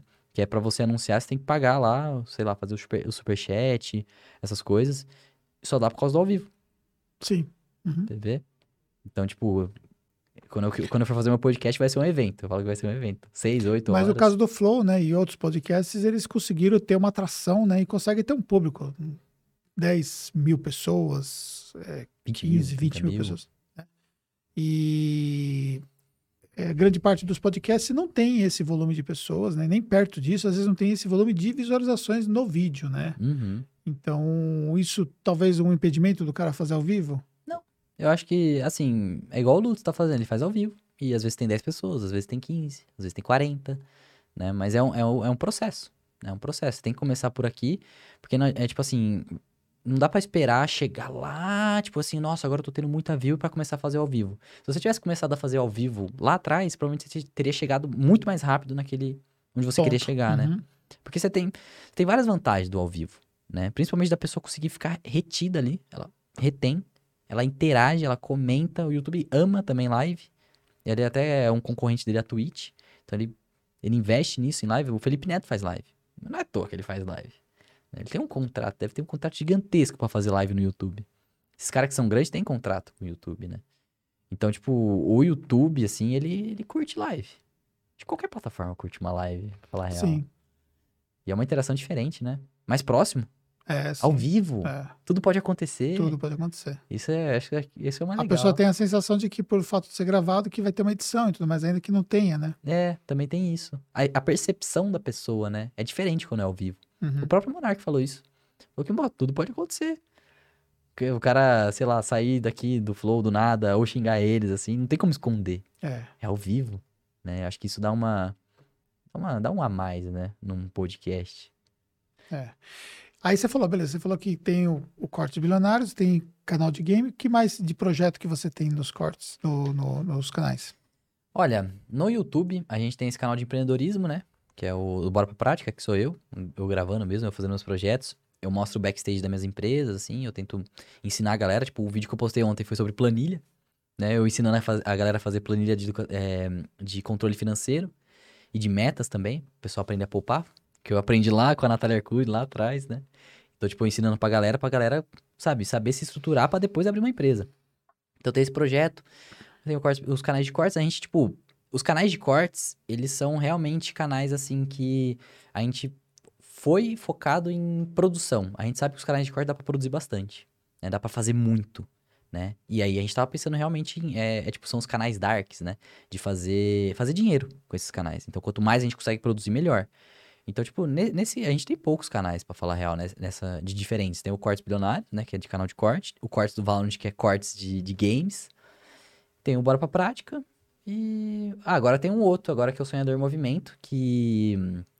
Já viu aqueles vídeos, de, tipo, de motivação? Que tem... Sim. Vai um a gente escreve um roteiro, lê o roteiro, faz a- as edições, tipo... Não necessariamente tem uma pessoa aparecendo, a gente tem um canal desse agora. Mas, por enquanto, são Vai, esses... vai passando imagens com uma música, assim? Isso, isso. Vai passando os vídeos por trás.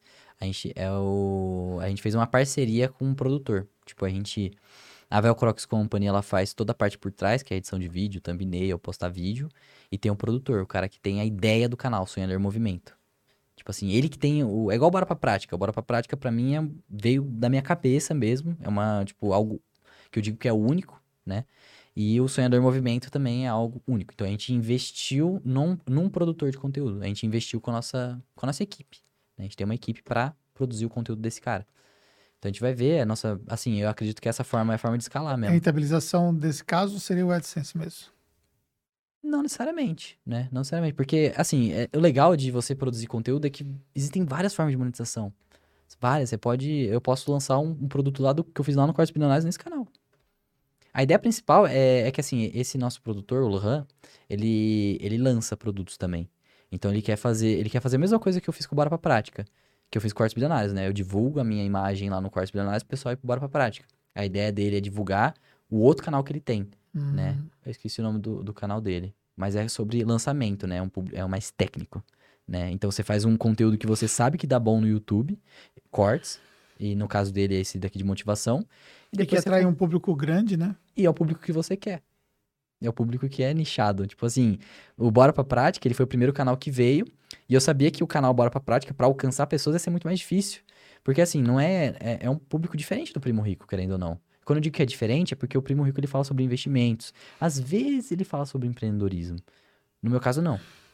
No meu caso, é um conteúdo bem, bem, tipo, na prática, né? Bora pra prática. Então, é um conteúdo do meu dia a dia. Eu ainda sou... Tô no começo, né? Por isso que eu falo, é, o, meu, o Bora pra Prática é um álbum. É um álbum de vídeos.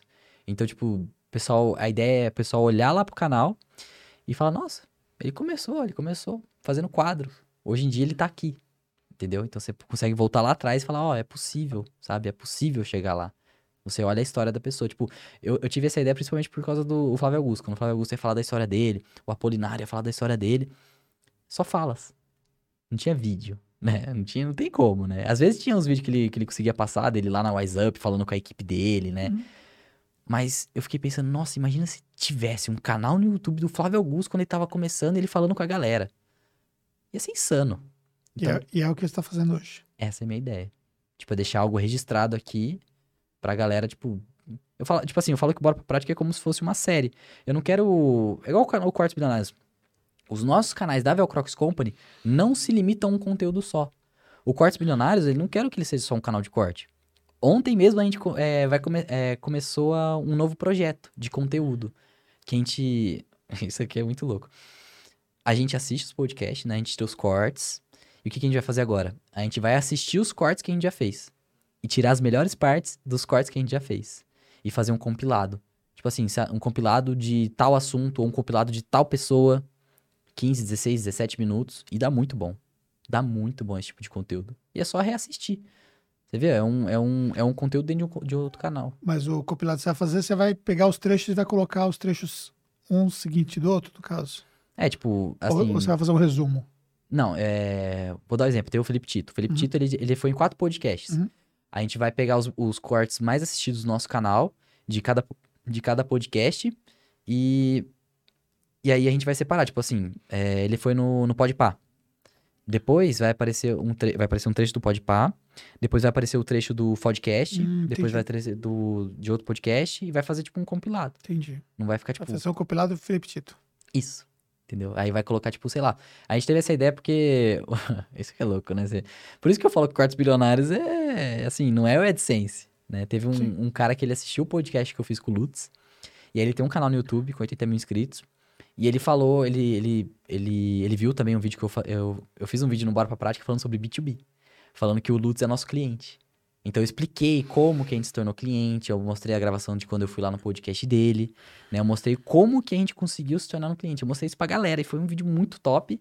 E esse cara assistiu esse vídeo também, né? E sacou que eu tenho um tipo de serviço que pode ir pro canal dele. Eu posso é, fazer um serviço pro canal dele. Aí ele entrou em contato comigo, falou que ele tem, ele quer postar cortes no canal dele. Eu falei, cortes eu já manjo, né? Eu sei fazer corte, de boa. Só que ele tem, ele tem um tipo de, de conteúdo que é esse conteúdo que eu falei do Felipe Tito. Ele tem um do Abelio Diniz. O vídeo tem mais de 2 milhões de views. 2,4 milhões. Sete lições do Abelio Diniz. E é isso. Ele pega, tipo, ele pegou cenas assim, tipo, o Abelio Diniz não era, pod, não era podcast, né? Era, tipo, entrevistas mesmo. E juntou 2,4 milhões de, de views. Caramba. Aí eu fui lá e falei, eu- qual que foi a minha estratégia? Eu falei assim, cara, eu não sei fazer esse tipo de conteúdo, mas eu vou aprender. No mesmo dia que ele me chamou, eu já fui lá e já criei todas as planilhas, né? Depois eu te mostro as planilhas. Tipo, eu crio, vou lá, eu vou, ó, vai ser assim, eu preciso dessa monitagem, eu coloco, eu preciso do título do podcast, eu preciso do link, pra na hora do editor ir editar, ele precisa ter o link pra ele ir lá baixar o, o podcast. Então eu criei, né? Antes mesmo de eu fazer um orçamento pra ele, eu já criei todo o modelo pra se ele quiser mesmo, eu já, ó, já sei como faz. Né? Então, sexta-feira, amanhã, a gente já vai começar a investir nesse projeto para iniciar, né? Para postar no, no canal para ver o resultado que ele vai dar. E eu acho que vai dar bom.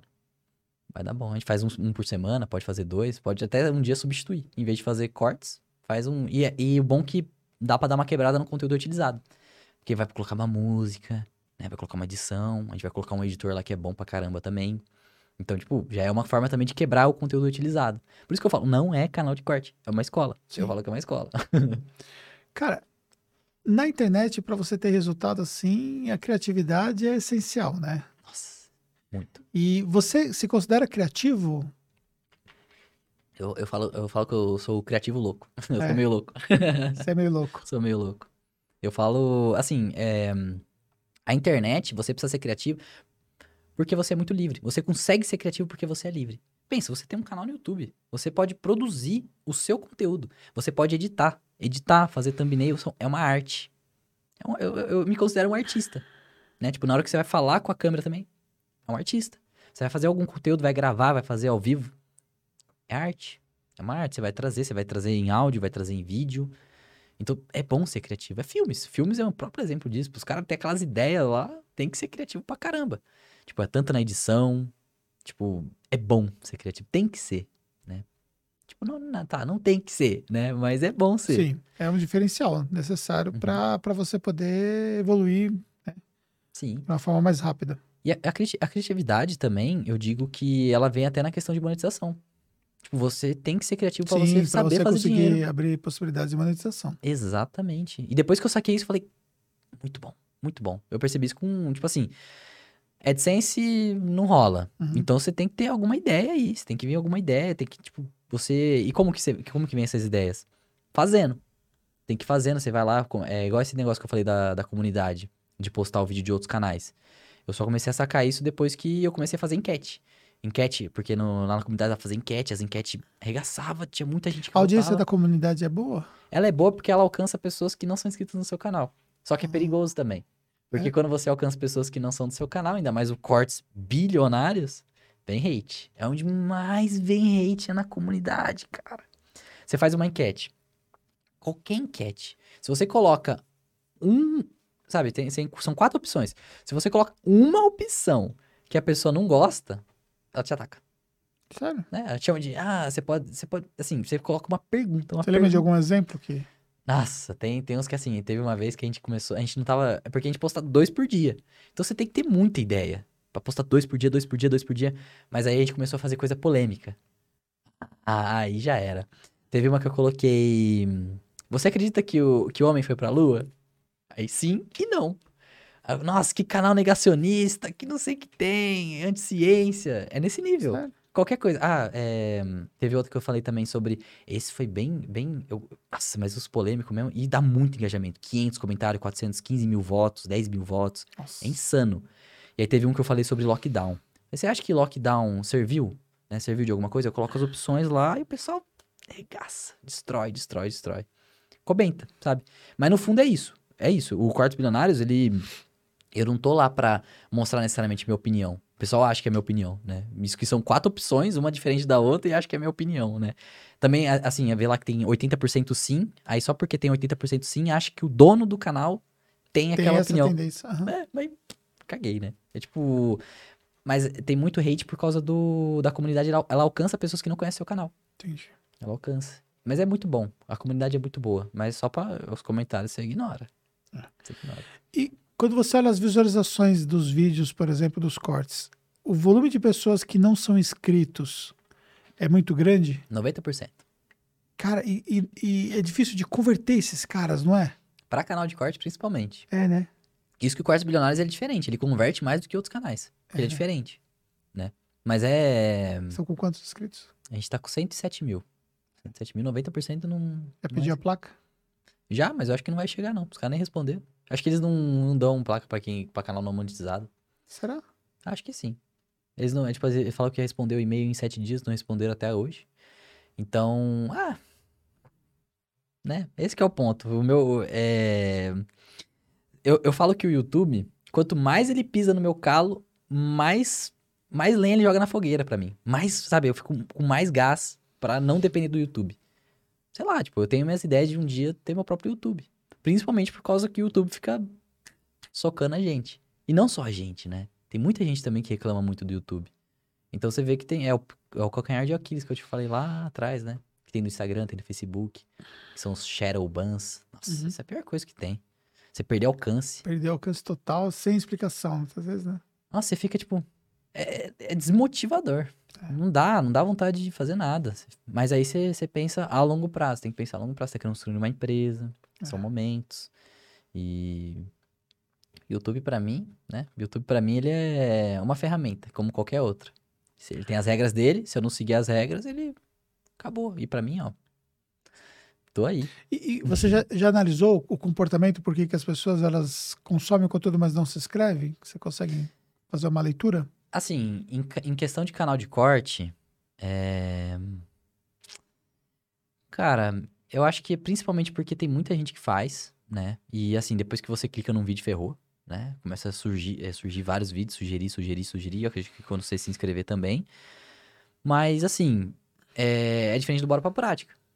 A conversão do Bora Pra Prática é insana. Porque é um conteúdo, tipo, único, né? E as pessoas geram muita conexão com esse formato de conteúdo, comparado do que o O Quartz Bilionários. cortes, né?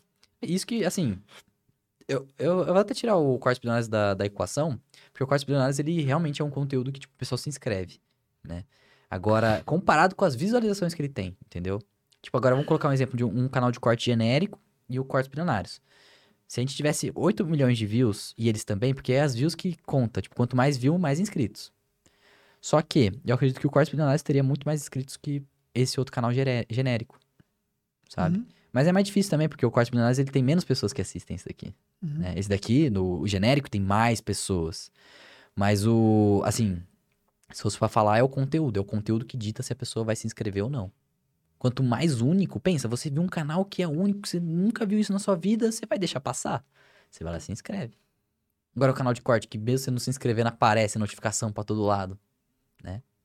E os comentários do, do Bora Pra Prática, pô, a galera, nossa, é, é maravilhosa. É maravilhosa. Tipo, você vai lendo os comentários, assim, você vai dando mais vontade ainda de produzir. O pessoal escreve textão, entendeu? Textão, não, que você me O ajudou. nível de engajamento é muito bom, então. É bom, é bom. A gente não alcançou o orgânico do YouTube ainda. Você vê, tipo, a gente tá com 6 mil inscritos, que veio do, do Quartos Bilionários, que veio do, do anúncio do Flow, que veio de um monte de coisa, mas não alcançamos o orgânico do YouTube. Mas ele tá monetizando. Tá monetizando, tá monetizando. Mas ainda é pouco relevante ainda, né? É, tipo, a gente consegue acho que só umas mil views por dia, assim. E vem lá do anúncio, tipo, dessas mil views vem... Ah, não. Mil views quando a gente posta vídeo, mas tipo umas 500, 600. Dessas 600 vem umas 110, 105 ali do, do anúncio do Flow, né? Então você vê... E esse vídeo, esse que é o ponto, né? Esse vídeo do anúncio do Flow, ele vai ser o viral do canal. Eu já sei.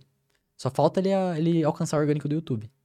E pra alcançar o orgânico do YouTube é postar, postar, postar, postar. E vai postando até o YouTube falar assim: ah, achei o público que é aqui. Aí ele vai aumenta a impressão do seu vídeo. E as vi- visualizações vão aumentando consequentemente. Né? Por isso que é bom as métricas. As métricas que vão definir quanto que seu vídeo vai para as pessoas ou não. Né?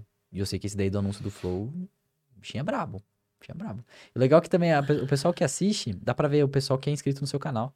Né? Tipo, é, em quais canais eles estão inscritos. Uhum. Então você vê que a maioria do, do pessoal que tá inscrito no Bora Pra Prática é do Quartos Bilionários. Aí tem lá o Primo Rico, tem o, o Nerd de Negócios, né? Você vai sabendo onde tá seu público também. Mas você vê, o Nerd de Negócios tem um- 1,5 milhão de inscritos. Pô, o cara tem 1,5 milhão. É, claro que é o, Pi- o Peter da Nerd, né? Uhum. Mas, pô, tem público pra caramba ainda pro Bora Pra Prática crescer, né? Sim, total. E Eu falo também que o Bora Pra Prática, por, esse- por ele ser um canal criativo, eu falo que, mano, é possível ele ser um dos maiores canal, canais do Brasil. Por quê? Porque ele é, assim, é igual o Primo Rico. O Primo Rico, ele, em 5 anos, ele tem 5 milhões de inscritos no nicho dele. No nicho de finanças. Que, querendo ou não, é nichado. 5 milhões em 5 anos. Como que ele faz isso? Estratégia. É, do mil ao bilhão, lá, sabe? É uma estratégia de conteúdo que chama atenção, né? E ele vai conseguindo inscrito, ele faz um lançamento que, sei lá, pega um monte de gente assistindo ele, ele faz um monte de collab, é a cabeça dele que vai definir o, o quanto que ele vai crescer. E, o- e sendo um canal criativo, você consegue crescer infinitamente, infinitamente. É bom um canal criativo, é muito bom, é a melhor coisa que tem. Canal criativo é quando você fala assim, eu tive a ideia de um canal, eu tive a ideia de um canal foda. Aí você vai lá e bota ele em prática Entendi. conteúdo infinito. Praticamente, né? Tipo, o meu Bora Pra Prática é o- é o meu trabalho. Então, tipo, quando você cria conteúdo do seu trabalho, E, e qual a cadência que você consegue entregar de conteúdos dentro do Bora pra Prática? hoje a gente tá com três vídeos por semana. Segunda, Entendi. quarta e sexta. Segunda, quarta e sexta. Mas aí agora a gente tem editor, né? Porque no começo era, era. Eu gravava, era dois vídeos por semana. Aí eu gravava, editava, fazia tudo e postava. Agora a gente tem editor, então a gente consegue dar mais, tipo, fazer um vídeo mais pesado. A gente também tem agora o Hackeio no YouTube, né? Que é, tipo, a nossa turma. Então, tem que postar vídeo lá também. E são vídeos mais pesados, né? São vídeos mais, tipo... A gente tem um módulo lá que é o backstage desse Sonhador em Movimento. A gente só vai mostrar o backstage do Sonhador em Movimento nessa Para- turma. A turma que você, que você criou uma espécie de um conceito de comunidade para o pessoal do Hackeando. Exatamente. É um. No fundo, assim, vamos lá. É uma, é uma estratégia, né? Tipo, a gente abre uma turma, primeira turma do Hackeando YouTube e tal. Não, não vai abrir a primeira turma de novo, vai abrir uma segunda turma daqui um tempo, né? Enquanto a gente não abre, a gente vai produzindo conteúdo, vai trazendo, vai trazendo informação, vai gerando network. A gente tem um grupo no Telegram. Dia 12 a gente fez uma mentoria em grupo, foi insana. Foi muito legal, tipo, conhecer a galera ali que tá, que tá, na, que tá, na, tá na turma. Então, tipo, no fundo é o MVP. É o MVP. A gente vai lá, fez nosso primeiro produto, nosso primeiro lançamento, vai investindo, pra lá na frente a gente abrir a turma de novo, né?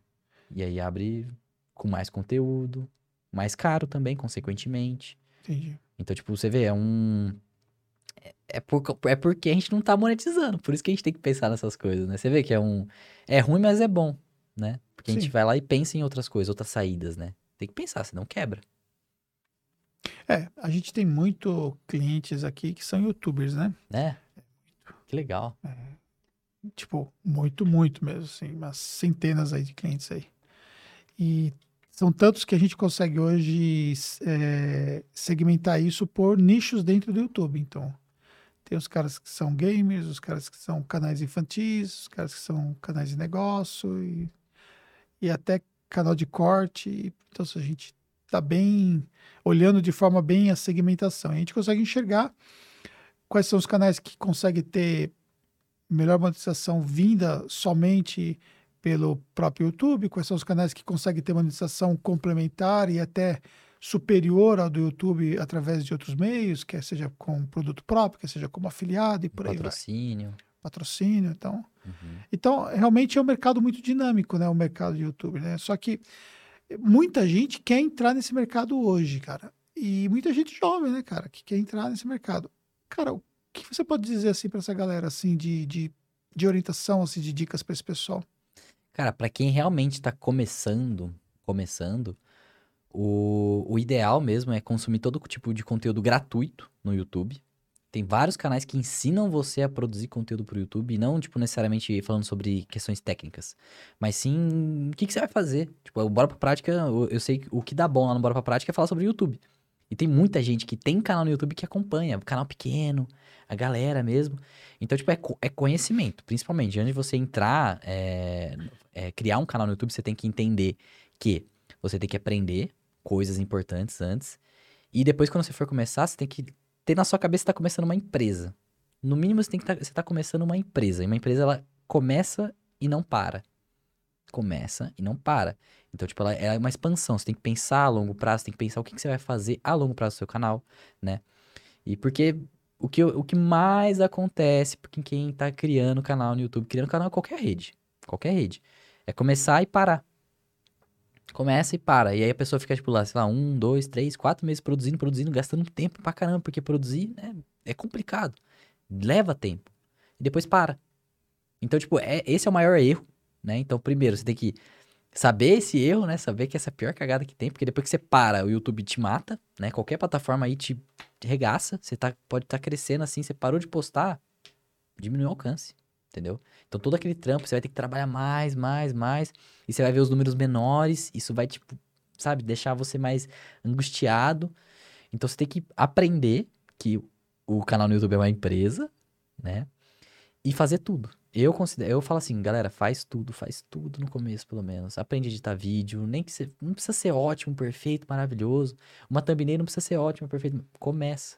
Como qualquer empresa, né? Igual os quadros. Os primeiros quadros que eu fiz lá da Break eram horríveis. Os últimos que eu fiz eram perfeitos. Então você tem que ter o processo, tem que ter a prática, né? Você tem que colocar em prática o seu, coloque em prática o seu projeto, hein? é, dentro do, do meu outro canal, né? Como eu sou influenciador para o mercado contábil, e eu fiz um estudo de outros canais de empresas contábeis para poder identificar o que que deu certo e o que que deu errado nesses canais, né? Por que, que esses canais não conseguiram performar enquanto outros canais conseguiram performar, conseguiram ter resultados? E isso que você falou da questão é, do tempo, a maior parte dos canais que não performaram, eles postaram 5, 10, 20 e abandonaram o projeto. Por quê? Porque esse começo ele é muito difícil, né? Porque a sua audiência é muito pequena. Exatamente. E até você conseguir achar uma linha de tração, né, é muito demorado às vezes. Principalmente quando você fala de um canal mais nichado, que você tem ainda um público menor, né? E aí, cara, o cara faz 20 vídeos e não consegue ter resultado e desiste. É. Só que 20 vídeos não é nada para YouTube, né? Não é nada. Entendeu? Não é nada, cara. Você vê, a gente tem no canal que dá Taxo 1.500 vídeos. No meu outro canal também tem isso aí, entendeu? Cara, você acredita que eu tenho um canal que eu falo para contadores que tem 1.500 vídeos lá, cara? Tá falando para contadores. Pois é. Um público nós estamos falando de um público de 80 mil empresas contábeis no Brasil, um público pequeno, que é o meu público lá. Uhum. Tenho 1.500 vídeos para esse público. E quanto Entendeu? tempo você está postando?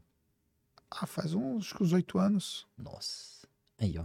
É. Esse é o ponto, né? Entendeu? né? É, mu é, é muita. É uma empresa. Sim, é, uma é um negócio. É um negócio. Não pode. É estruturado como tem uma estratégia. A gente tem, um, a gente tem de fato, é, pessoas. Hoje, por exemplo, né?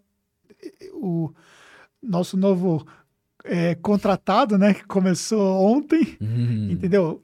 É a terceira pessoa que trabalha com vídeos, só com vídeos aqui. Você vê, já é um, já é um investimento da sua Sim, empresa nesse. Você sabe exatamente, que. Porque a gente faz distribuição de conteúdo, aquilo que você falou, né? É, o conteúdo não fica só restrito ao YouTube, né? A gente pega o nosso conteúdo, recorta esse conteúdo, então um podcast desse tem uma estratégia, quando é um conteúdo que não é podcast, tem uma outra estratégia e por aí vai. E há um processo todo de distribuição desse conteúdo. Então a gente consegue fazer com que esse conteúdo ele vai chegando nas pessoas certas, ainda que não seja um público gigantesco, mas a gente consegue distribuir para chegar nas pessoas certas. Então, por exemplo, o que acontece hoje, quem tem um canal nichado, e às vezes ele não consegue entender porque ele olha assim, tipo, vamos imaginar, o cara, nosso canal aqui, né? um, um canal nichado. Então, gente, se eu for olhar para o flow da vida, eu vou falar, cara, não somos bosta nenhuma, né? Então não faz sentido eu fazer isso aqui. Só que assim, tipo, a gente consegue. Ontem mesmo nós postamos um vídeo de, de podcast, ele tá com 500 visualizações. E foi, não foi nem ao vivo, foi postado, né? Cara, ele já, já, já rendeu para nós dois grandes resultados importantes para a gente naquela visualização. A gente ganhou dinheiro com AdSense? Não, a gente ganhou dinheiro né, com indiretamente os negócios que aquele vídeo ou aquela quantidade de vídeos ou aquela estratégia que estão fazendo, ela fomenta em prol dos negócios. Uhum. É por trás, né? Por trás. Então, ou seja, é, seria muito difícil eu ter a oportunidade de bater os, os alto-papos que nós estamos batendo com você e com muitos outros se eu não tivesse investido num projeto de podcast. Se você vê a estrutura que nós temos aqui, você, você sabe que não é uma estrutura barata, né? E o tempo envolvido, né? Que, de uma certa forma, eu deixo de estar tá envolvido com outras coisas da minha empresa para poder estar tá trabalhando aqui. Eu tenho outros negócios que estão correndo o tempo todo, né? E eu, e eu pessoalmente estou encabeçando esse projeto. Então, ou seja, é, para mim é tão importante que eu estou pessoalmente encabeçando esse projeto. Eu tenho outros sócios que produzem vídeos para o nosso canal aqui da Tactus. Então, o Bruno, por exemplo, a maior parte dos vídeos mais técnicos que a gente fala tributação, uma série de coisas que nós temos de trilhas de conteúdo, ele acaba produzindo. O, o projeto podcast, que acaba sendo um projeto, os vídeos mais extensos, né? Eu estou encabeçando isso. Uhum. Aí, às vezes, o, o Jefferson me ajuda, que é também sócio da Tax, mas assim, eu estou ali encabeçando o projeto. Então, o que, que acontece? Tudo demanda tempo. E aí demanda tempo, demanda estratégia, demanda você analisar tudo. Então, é, é buscar informação. Então, você está deixando uma série de dicas aqui bacana. A gente também com o Lutz pegou muitas dicas bacanas. A gente vai aprimorando, a gente vai ajustando. O tempo todo eu estou vendo o, o, o, que os caras estão fazendo, não somente nessa, nessa vertical de conteúdo, mas em outras verticais de conteúdo, de distribuição que eles fazem e tal. Então, o tempo todo eu estou lá no Instagram, eu mando as coisas para o pessoal. A gente tem um. A gente tem grupos de WhatsApp internos para poder discutir, né? que discute desde qual o convidado que a gente vai tentar trazer. Então, tipo assim, na hora que você aceitou ouvir e tudo mais, a Jennifer já colocou no grupo, ah, consegui fechar o Gabriel, ele tá vindo, tal, vai, vai ser tal dia, ela já colocou na agenda e tal. ou seja, todo um trabalho por trás, que ela foi lá, foi conversando com a gente, foi acertando, foi, foi, de uma certa forma, minerando ali, né, os, os convidados, né, porque é. a gente fala assim, ó, oh, Jennifer, vai atrás desse aqui, vai atrás desse aqui, vai atrás desse aqui. E aí, de uma certa forma, é desconhecida, ela tem que, né? E, e conseguiu trazer gente bem interessante, né? Uhum. Que trouxe conteúdos incríveis aqui. E, aliás, o nosso nível de convidados é bem interessante. Eu vi que, acho que foi o dono da Monetize. Sim. Eu vi isso daí. Eu então, pô, da hora. Então, e olha só como que nós conseguimos que o Márcio viesse aqui, né? Nós, nós trouxemos primeiro o CEO da Monetize, o Oswaldo, e depois veio o Márcio, que é o fundador da Monetize. Uhum. Só que a Monetize que nos procurou para poder participar do projeto.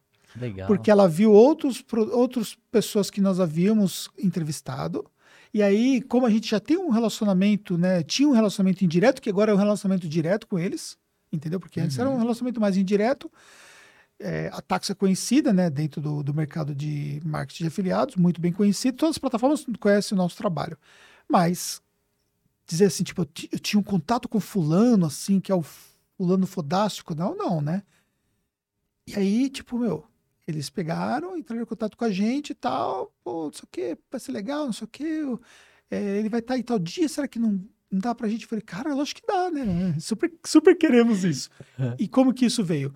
Na verdade, é um processo inverso, né? Em vez de a gente ir atrás, que a gente ia atrás mesmo, né? Mas eles vieram antes da uhum. gente vieram atrás. Aí, por conta daquele conteúdo, é, que gerou uma repercussão, né? Que foi com o Oswaldo, foi gerou uma repercussão muito bacana tal. E a gente trabalhou os cortes, fez distribuição no Instagram, toda a nossa estratégia.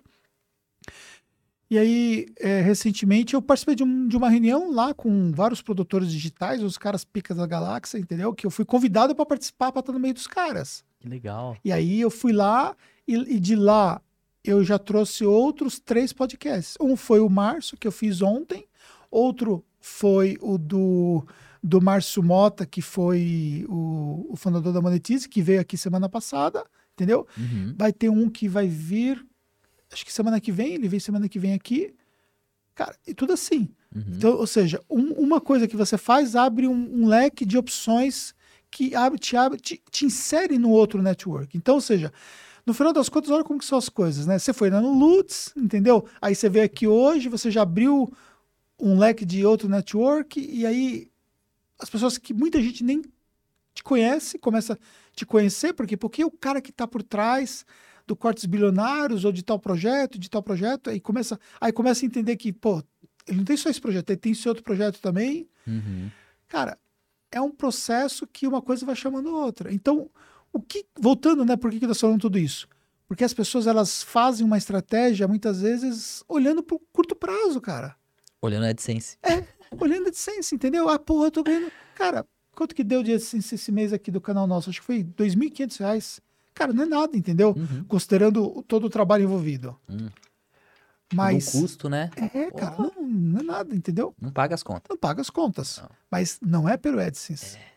Esse é o ponto, né? É. Não dependa do AdSense. É, entendeu? No nosso caso, principalmente que nós temos a nossa marca, né? Que, que a nossa marca é muito conhecida, a gente faz várias ações de branding, então o principal, eu digo assim, o principal patrocinador indireto, porque a gente não fica falando de tactos, né? Toda hora aparece o logo da Tactus, é porque é Tactus, contrato é Tactus, ninguém fala isso no canal, né? É, no, nos vídeos do podcast. O principal é, patrocinador é o patrocinador oculto é a Tactus, que no final das contas a pessoa entra no canal e fala que, que é Tactus, né? E o cara, de uma certa forma, ele vai ter contato com a nossa marca e por aí vai. Exatamente. E, e a gente hoje está conseguindo cada vez mais é, trazer pessoas muito fodas que estão entregando conteúdo muito foda, entendeu? Então, ou seja, a hora que o cara quiser saber sobre corte ou sobre estratégia de YouTube, onde ele vai procurar? Ele já sabe que tem dois vídeos foda aqui falando sobre isso. Uhum. Então, a, o, nós tivemos o nosso primeiro vídeo que inaugurou, foi um, um cliente nosso que fala sobre copyright, né? Então, ele, porra, ele deu uma puta de uma aula de copy aqui, cara. Falei, cara, entendeu? Puta uhum. de uma uhum. aula. Foi o primeiro vídeo que a gente colocou, entendeu? Aí, é, Recentemente eu recebi uma médica, especialista em fígado e tal, cara, totalmente aleatório. Ela deu uma aula de empreendedorismo, ao mesmo tempo que ela deu uma aula de, de saúde, de controle de peso, não sei o que e tudo mais, de alimentação, entendeu?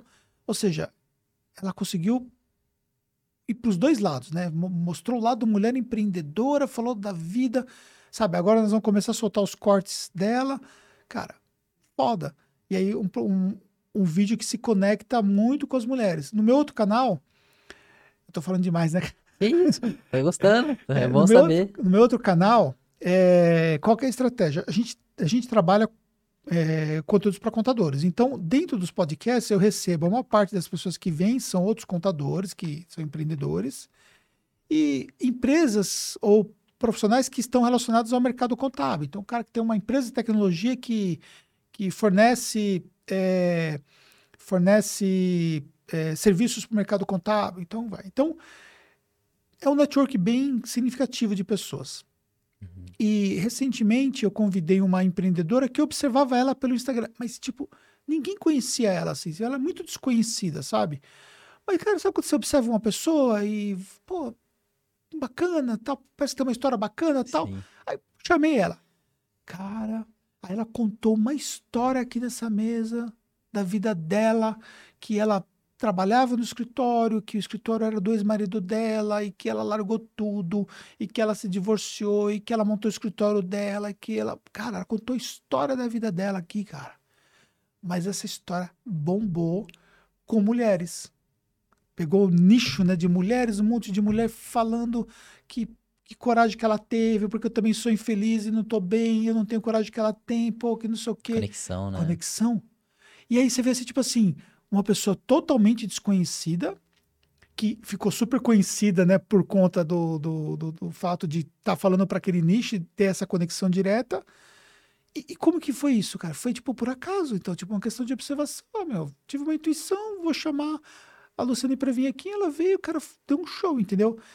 E, e, isso é muito bacana, porque no final das contas você aprende pra caramba enquanto você tá acrescentando muito valor às pessoas, né, com a informação, né? E as pessoas que estão que assistindo também, igual eu falei pra você, ano passado eu ficava estudando pessoas, convivências. Eu estudei muito youtuber, youtuber falando sobre YouTube. Né? Então você vê que você consegue aprender várias coisas e você. Tipo assim, você tá falando sobre. A, é a Tactus por trás. Só que pensa, o assunto que a gente tá falando aqui não necessariamente tem a ver com a Tactus, né? Sim, então a, a, pessoa pode entrar no seu canal por causa de um conteúdo que não necessariamente tem a ver com o seu canal e ela conhecer o seu, a sua empresa, é. né? E se a gente estivesse falando sobre tributação, os caras não, não iam assistir esse vídeo, porque os caras estão cagando para ficar assistindo um, um vídeo de uma hora sobre tributação. Vocês estão loucos, cara. Vocês estão dando aula pra gente. Tipo assim, eu quero saber, às vezes, ali a informação em cinco minutinhos lá, quero só entender, uhum. porque meu imposto é aquilo ali. Só, pronto. Não quero ser expert nisso. Então, você não gera tração de pessoas num conteúdo que seria voltado para um público-alvo, né, cuja o conhecimento dele sobre aquele assunto é, é, é pequeno, uhum. querendo dar uma aula para esse, esse, público, né? Então, ou seja, são outras coisas que geram conexão com esse público. Então, as histórias, a experiência, a jornada das pessoas, as dicas pontuais, elas são muito ricas, né? Uhum. Uma coisa, você está falando sobre networking, né? O, o eu, a gente tá começando, a, gente faz agora o podcast do, do Roy Hunters, né? Então eu comecei a assistir, assistir mais. E teve um que ele fez com o Primo Rico. E ele falou exatamente isso daí que você falou sobre a estratégia do podcast dele. A maior estratégia do podcast dele é networking. Ele conhece um, o tanto de negócio que já saiu daqueles podcasts que eles fizeram. Tipo, você vê que é, é muito mais do que um áudio ali sabe? É uma conexão, uma pessoa nova que vai lá, que eles conseguem trocar uma ideia, e essa pessoa passa o contato de outra pessoa, que passa de outra pessoa, que vão se conhecendo. Aí você tá lá no, numa reunião, né? Uhum. Reunião com outras várias pessoas, que aí você consegue conectar com, tipo, para trazer para mais podcast para você, para trazer mais conteúdo para você. Sabe, o, por isso que é legal, né? Eu acho que, querendo ou não, o podcast é o conteúdo mais próximo, né? É. Mais humano. É, o exemplo prático, né, do que falei da reunião. Então, ver, a situação. Aí eu fui para a reunião, cheguei lá, o Oswaldo, que foi meu convidado aqui, né, que eu já tinha um contato com ele e tudo mais, tava lá, Oswaldo, beleza, não sei o que, pô, Oswaldo, tô querendo levar, né, o nosso amigo aqui Mota para poder ir lá, pô, tem uma história, eu sabia que a história dele era muito foda, né, de como ele começou a monetize e tal, falei, cara, tô querendo levar ele e tal, e ele falou, eu vou, cara, quando, quando você quer? Eu falei assim, você tá até quando? Ele falou, tô até quarta-feira. Eu falei assim, escolhe o dia que você quer ir. Ele falou, ah, segunda-feira acho que dá pra eu ir. Falei, beleza, então, é, tá certo? Falou, tá, tá aqui, tá aqui meu WhatsApp, já me passa o endereço. Cara, na hora ali já passei o endereço pra ele, cara, segunda-feira daqui, cara, ficou quase a tarde aqui, cara, ficamos conversando, trocando ideia, você entendeu? Que legal, pô, né? E aí você acha, às vezes, tipo assim, pô, vai ser difícil trazer aquele cara, não sei o quê. Depende do contexto.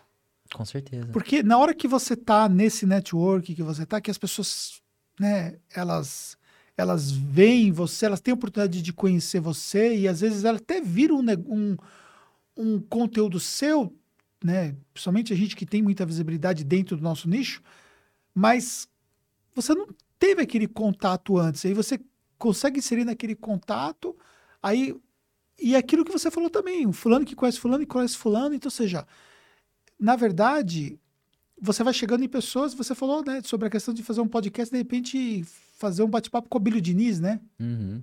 Cara, qual a dificuldade que existe hoje de você conseguir chegar até o Abílio Diniz? Ah, cara, deve ser. Sei lá, mano. É bem complicado chegar nele. Bem complicado, Mas eu acho né? que, assim, essa estratégia aí de networking poderia chegar, é, né? É. Pensa, você conhece um cara, tipo, sei lá, da Monetize. Ele deve é. conhecer outro cara, aí conhece outro cara, aí chega. É. Uma hora chega. Uma hora chega. É igual o próprio Flow. O, próprio, o pessoal que ia no Flow, eu falei dos youtubers. Era youtuber. Por quê? Porque o Monark e o Igor são youtubers. Sim. Então eles conheciam aquele nicho. Cara, e o, quem, quem que, não, que eles não conhecem hoje, cara? Da, eu, Nossa, é verdade, né? Eles conhecem gente pra caramba. Tudo que cara que você vê, eles vão lá, cara. Ó, ontem, o que que foi ontem? Foi o, o Cabo da Ciolo. Cabo da Ciolo, doidão. Do nada. Você viu? A Cris Arcangeli já foi lá. O, o Semenzato já foi lá, sabe? Umas pessoas que, tipo, a gente nem imaginaria que ia no Flow. E foi, né? Isso que é louco, né? Tipo, eu, eu falo que depois que o Primo Rico foi lá, as coisas mudaram um pouquinho, sabia? Foi, foi. Mu- O Nossa. Primo Rico e o Danilo Gentili foram dois que deu uma atração assim surreal, né, pro canal. Mas eu digo o contato. O sabe? O, networking do Primo Rico. É. Sabe? Falar assim, ó. Deixa eu mostrar uma visão aqui pra vocês. Porque, sabe, uma coisa que eu percebo também, depois que eu comecei a fazer canal de empreendedorismo, é que eu percebi que o que muda o jogo é a mentalidade. Uhum. Então tem muita gente que tem hoje em dia 1 milhão de inscritos, 2 milhões, 3 milhões, e ainda não tem aquela mentalidade de negócio, de empresa, de escalar, de ser muito maior. E eu percebia isso nesses canais, tipo, o Flow. O Flow, realmente, eles começaram com, com um projeto e, assim, não se, eles come... se eles já tivessem a ideia de que eles têm hoje de empresa lá atrás, eu acredito que hoje eles estariam muito maiores. Sim. Então, tipo, depois que o Primo Rico começou a entrar ali, começou a É, explicar... tanto que o Primo Rico deu vários insights pra ele, né? Exatamente, exatamente. Isso, isso acontece muito no próprio podcast do Primo, É. né? Ele vai lá, ele, ele quer te mostrar um novo ponto de vista. Já ouviu falar do canal Pipocando?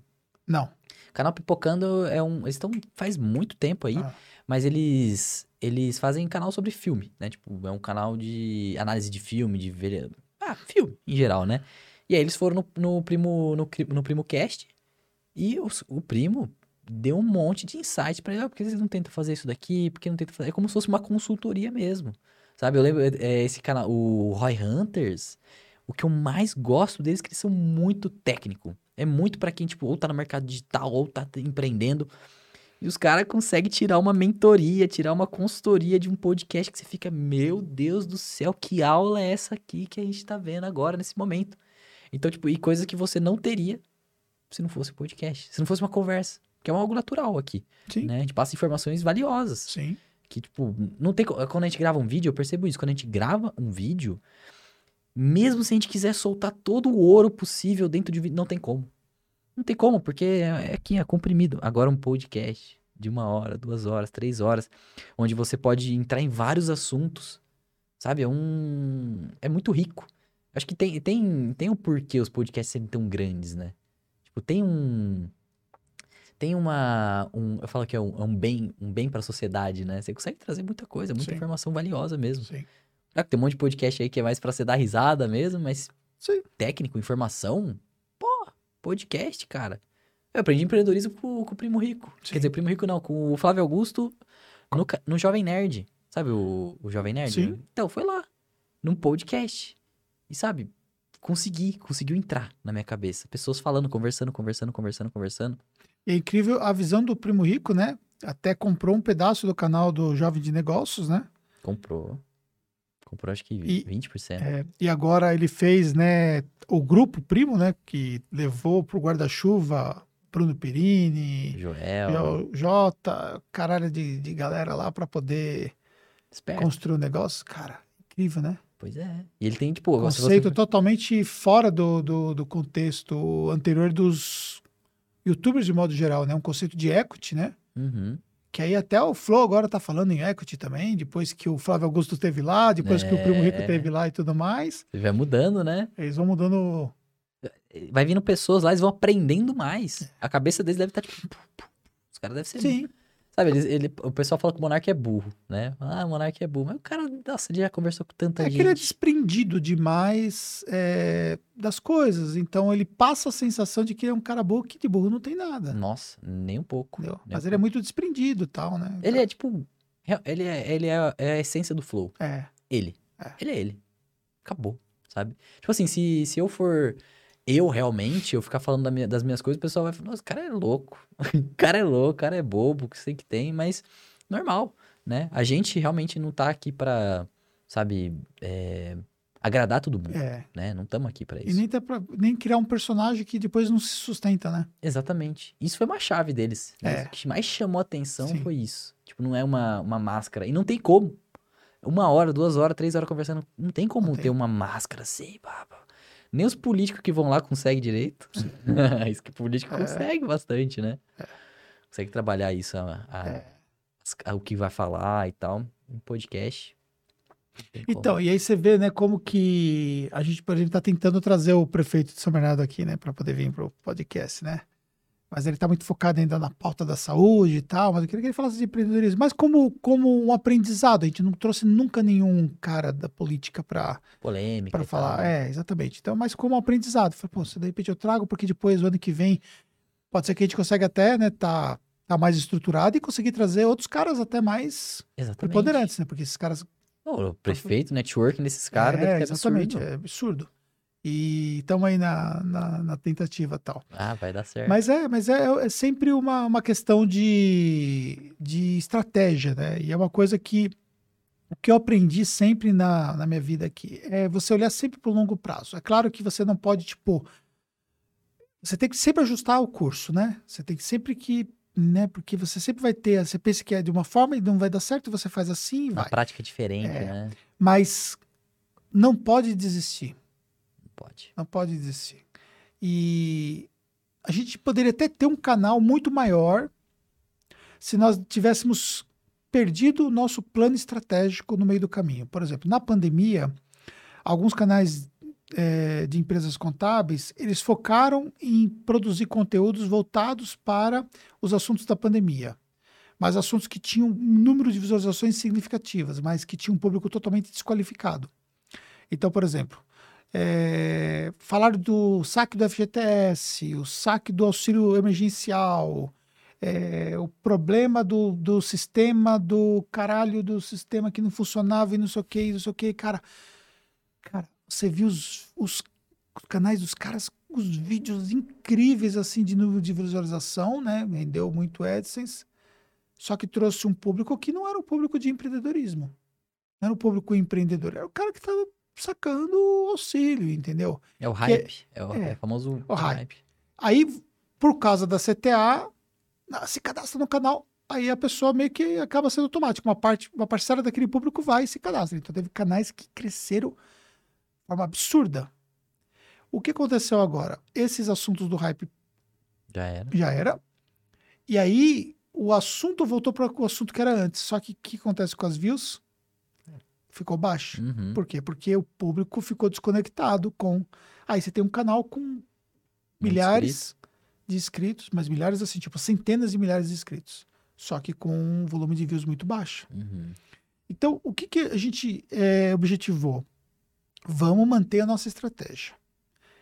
Trouxemos algumas pautas relacionadas à pandemia, mas para quem? Para o nosso público-alvo. Por quê? Porque, meu, eu poderia ter batido 100k e aí ter alcançado né, o volume da plaquinha, aquela coisa toda que você, de uma certa forma, você busca uma, uma premiação, né? Porque é como se fosse um reconhecimento de um trabalho, né? Uhum.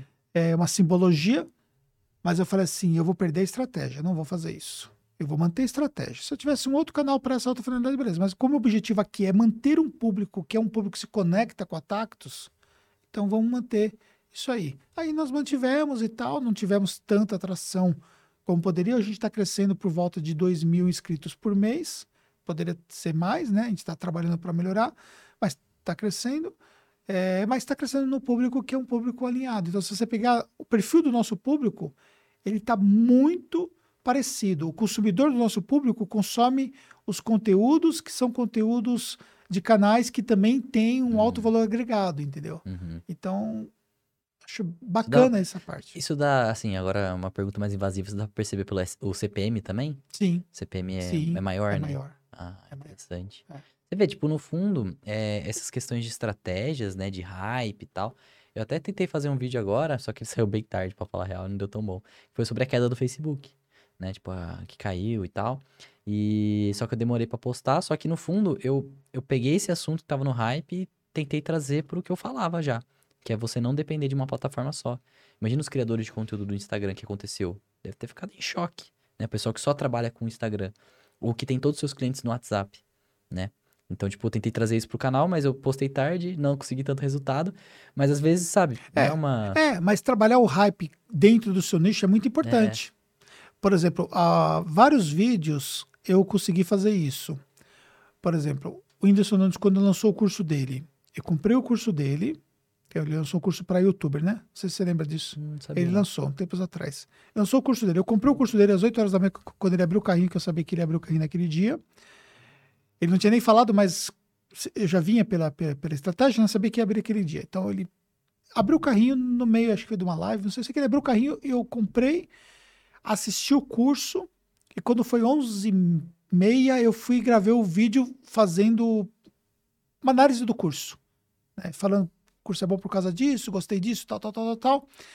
E publiquei o vídeo, tipo, logo depois do almoço. Cara, quem que, que pegou aquele vídeo e, e, e publicou? A própria galera do Whindersson Nunes. Sério? Pegou meu vídeo Que da hora. e fizeram e publicaram o vídeo como, como sendo, tipo, é, uma referência do, do, do curso. O vídeo Uhum. bombou.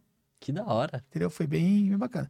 Aí, vários assuntos, assim, que, que tinha ali uma demanda específica, eu consegui sempre aproveitar bem, né? Tentando pegar a veia daquele hype, que às vezes não é não muito relevante, mas era importante, tipo, quando a plataforma mudou alguma coisa, eu vou lá e rapidamente a gente procura produzir um conteúdo para poder publicar, e a gente consegue. Então a gente consegue ter um pico maior de views Hum. nesses aí. E, e alguns vídeos que nós tivemos que tem muito view, que ainda continua dando muito view. Tem um vídeo, por exemplo, de jovem empreendedor. Ele visualiza pra caramba. Ele tá, acho que uns. Acho que uns 200 mil para nosso canal é bastante. Uhum. E, e, e acaba que. que dá um resultado bem bacana. É, jovem, jovem empreendedor, tipo. É um assunto, né, que, que tem uma demanda, né? Tem uma demanda, deixa eu ordenar aqui por Bom, bom saber. mais bom populares. saber. Ó, tem um- o nosso vídeo de jovem empreendedor tá com 436 mil Caraca. views. E a capa dele é, é de quem? Ah, o Marcão. É. Eu coloquei na capa. Eu tenho um vídeo de PagSeguro que tem 300 e poucos mil e um vídeo de aviso prévio que tem 437 mil. Então, ou seja, esses vídeos são vídeos que têm uma demanda pelas palavras-chave ali e aí, consequentemente, eles estão sendo bem recomendados ali naquela, Uhum. naqueles tempos. São vídeos bem antigos, Eles são pesquisáveis também, né? muito pesquisáveis, exatamente. Isso daí que é bom, porque o, o YouTube, o pessoal fala que YouTube não é dinheiro rápido. É, é dinheiro pra sempre. É. Seu vídeo vai ficar lá, vai Sim. ficar lá. Pode ser que, sei lá, daqui um tempo algum assunto volte pro hype, você tem um vídeo que você gravou lá atrás É, e aí isso, exatamente. É. É, é, tudo aquela questão de, de pensar estrategicamente sempre, né? E uma outra coisa também que, tipo, às vezes aquele vídeo que não tem muita visualização, porque ele é muito específico, tipo assim, a gente aposta em alguns vídeos que tem uma dor muito específica, fugindo da- do podcast, mas pensando especificamente é, numa dor muito específica que o nosso público tem. Ele não tem muita visualização, mas, cara, ele, ele atinge uma dor do cara. E aí é um vídeo de alta conversão de, de levantada de mão que a gente chama, que é o cara que, que pede para uma proposta da Taxo, por exemplo. Ele é tipo um, um conteúdo mais, é, não diria técnico, mas mais aprofundado e pra pessoa que assiste aquilo A ali, ela... certa. É, A identificação é total. da hora, da hora. Gera uma identificação total. Uhum. Tipo, e você vê, não é necessariamente a view. É, é, é ínfimo a quantidade de pessoas que acabam acessando aquele vídeo, por exemplo. Se sua estratégia for AdSense, é ruim. Mas sua sua estratégia não é É, AdSense. exatamente. Isso que é legal, né? É. Você começa, você pode focar em outras coisas. Sim. Você não fica dependendo, ai, vou fazer, é pra pegar view. E aí você faz um vídeo que, ah, nem necessariamente você, você queria fazer aquilo. Às vezes, sabe, você vê um, é como se fosse a corrida dos ratos, né? Você fica ali, correndo atrás de... Isso acontece muito em canal de corte. Aconteceu bastante, o pessoal ah, postava é, podcast de, de atriz pornô, essas coisas, colocar umas coisas chamativas e fica lutando pra aquilo pra conseguir view, view, view, view, view e fica naquele ritmo. Depois mata o canal. Sabe? Você vê, uma pessoa que foi atrás do. Ao contrário, né? Não teve uma estratégia. A estratégia dele é conseguir view. Depois que ele sabe o que, que precisa fazer pra conseguir view, porque se você for ver, tem estratégia. Você sabe o que, que dá view. Você vai lá e faz o negócio da view. Mas e aí? Onde você quer chegar? Você quer ficar só nisso? Ou você quer fazer algo mais por trás, né? Você quer pegar menos view, mas ter uma, um público mais fiel, um público que você pode converter em alguma outra coisa, né? Eu digo que o pessoal, eu- o pessoal que assiste o Bora Pra Prática vão tudo me, se tornar nosso cliente. Sim. Tudo. tudo. A maioria tem canal no YouTube. E eu vou atender pessoas que têm canais no YouTube. Né? Então eu preparo a galera para se tornar nosso próprio cliente. e sabe? quando você acha que você deve lançar de novo? Hum, esse, o, o Hackeando YouTube, né, a turma, acho que em janeiro. Janeiro para fevereiro. A gente vai. Agora a gente foca no, no conteúdo que tá lá já. Depois lança. Mas agora o próximo produto mesmo vai ser pro Quartos Bilionários, né? Que é que é tipo uma, uma, uma linha, né? Uma linha de produção. A pessoa entra ali, se ela quiser aprender sobre cortes, tem esse, esses vídeos aqui. Aí depois, se ela quiser executar, tem umas planilhas aqui também. Aí depois tem um curso mais específico para monetização, porque canal de corte não é AdSense, né? Se você, tipo, a gente fez um lançamento dentro de um canal de corte, né? Tipo, a gente fez as lives do lançamento no Cortes Milionários. Então, tipo, a gente não usou o canal apenas com AdSense, a gente usou o canal para é, alcançar mais pessoas. Então, tipo, as lives elas ficaram lá e, tipo, uma bateu 3 mil views, 2 mil views, 2.500 live, tipo, uma hora, sabe? Uma hora e meia. E eu, né? O cara ali que ninguém conhece. No fundo, ninguém me conhece, sabe? Eu lembro que eu tava conversando com... Eu, eu coloquei um, um, minerador, porque ele, ele, ele trabalha dentro de um, de um canal de um cara que é enorme. Ele tem muita experiência, né? De conteúdo, ele sabe muita coisa. E aí ele falou para mim, ah, por que você não coloca você na thumbnail? Né? Porque normalmente quando você coloca a sua imagem na thumbnail, tende a, a surgir mais cliques, né? Só que isso só dá certo com gente que é conhecida. Não dá com pessoas que não são conhecidas. Então você vê, tipo, uma pessoa que não é conhecida pegar um vídeo ali com 3 mil views. É o exemplo do, do vídeo do Marquinhos, que não, que não tem ele, né? Eu coloquei a foto dele, mas não, não, é, tem ele assim, eu cito ele como jovem, mas eu não lembro nem qual, qual é o contexto, mas eu sei que é, só de chama muita imagem. atenção pelo fato de ser ele. Esse daí do Facebook eu coloquei o Mark também. Coloquei o Mark Zuckerberg, assim, e o WhatsApp, Instagram e Facebook. Mas não deu tão bom. então, mas é, talvez você talvez perdeu um pouco o hype do, do assunto, não? É, eu acho que o conteúdo em si, ele é... Não foi muito clicável, sabe? Tipo, era o que aprendemos com a queda do Facebook, né? É, aí, tipo, é... Ah, é pra galera não se ferrar, né? É. Então, é, tipo, é difícil a pessoa ver o vídeo ali entender qual que vai ser a proposta mesmo. É. Né? Você vê, por exemplo, os vídeos do Ryan mesmo, né? Que ele, ele coloca muita foto dele e tal, mas ele é bem conhecido e mesmo assim ele também trabalha fortemente a questão do thumbnail para Claro. Olha. É bem forte, né? Sim. E é simples, né? Você vê, simples, a é. thumbnail não tem nada demais, né? O importante é, é passar a informação. É. é. vitrine. É vitrine. Título e thumbnail, vitrine do, do seu canal. Né? Foca nisso aí. É. Focar.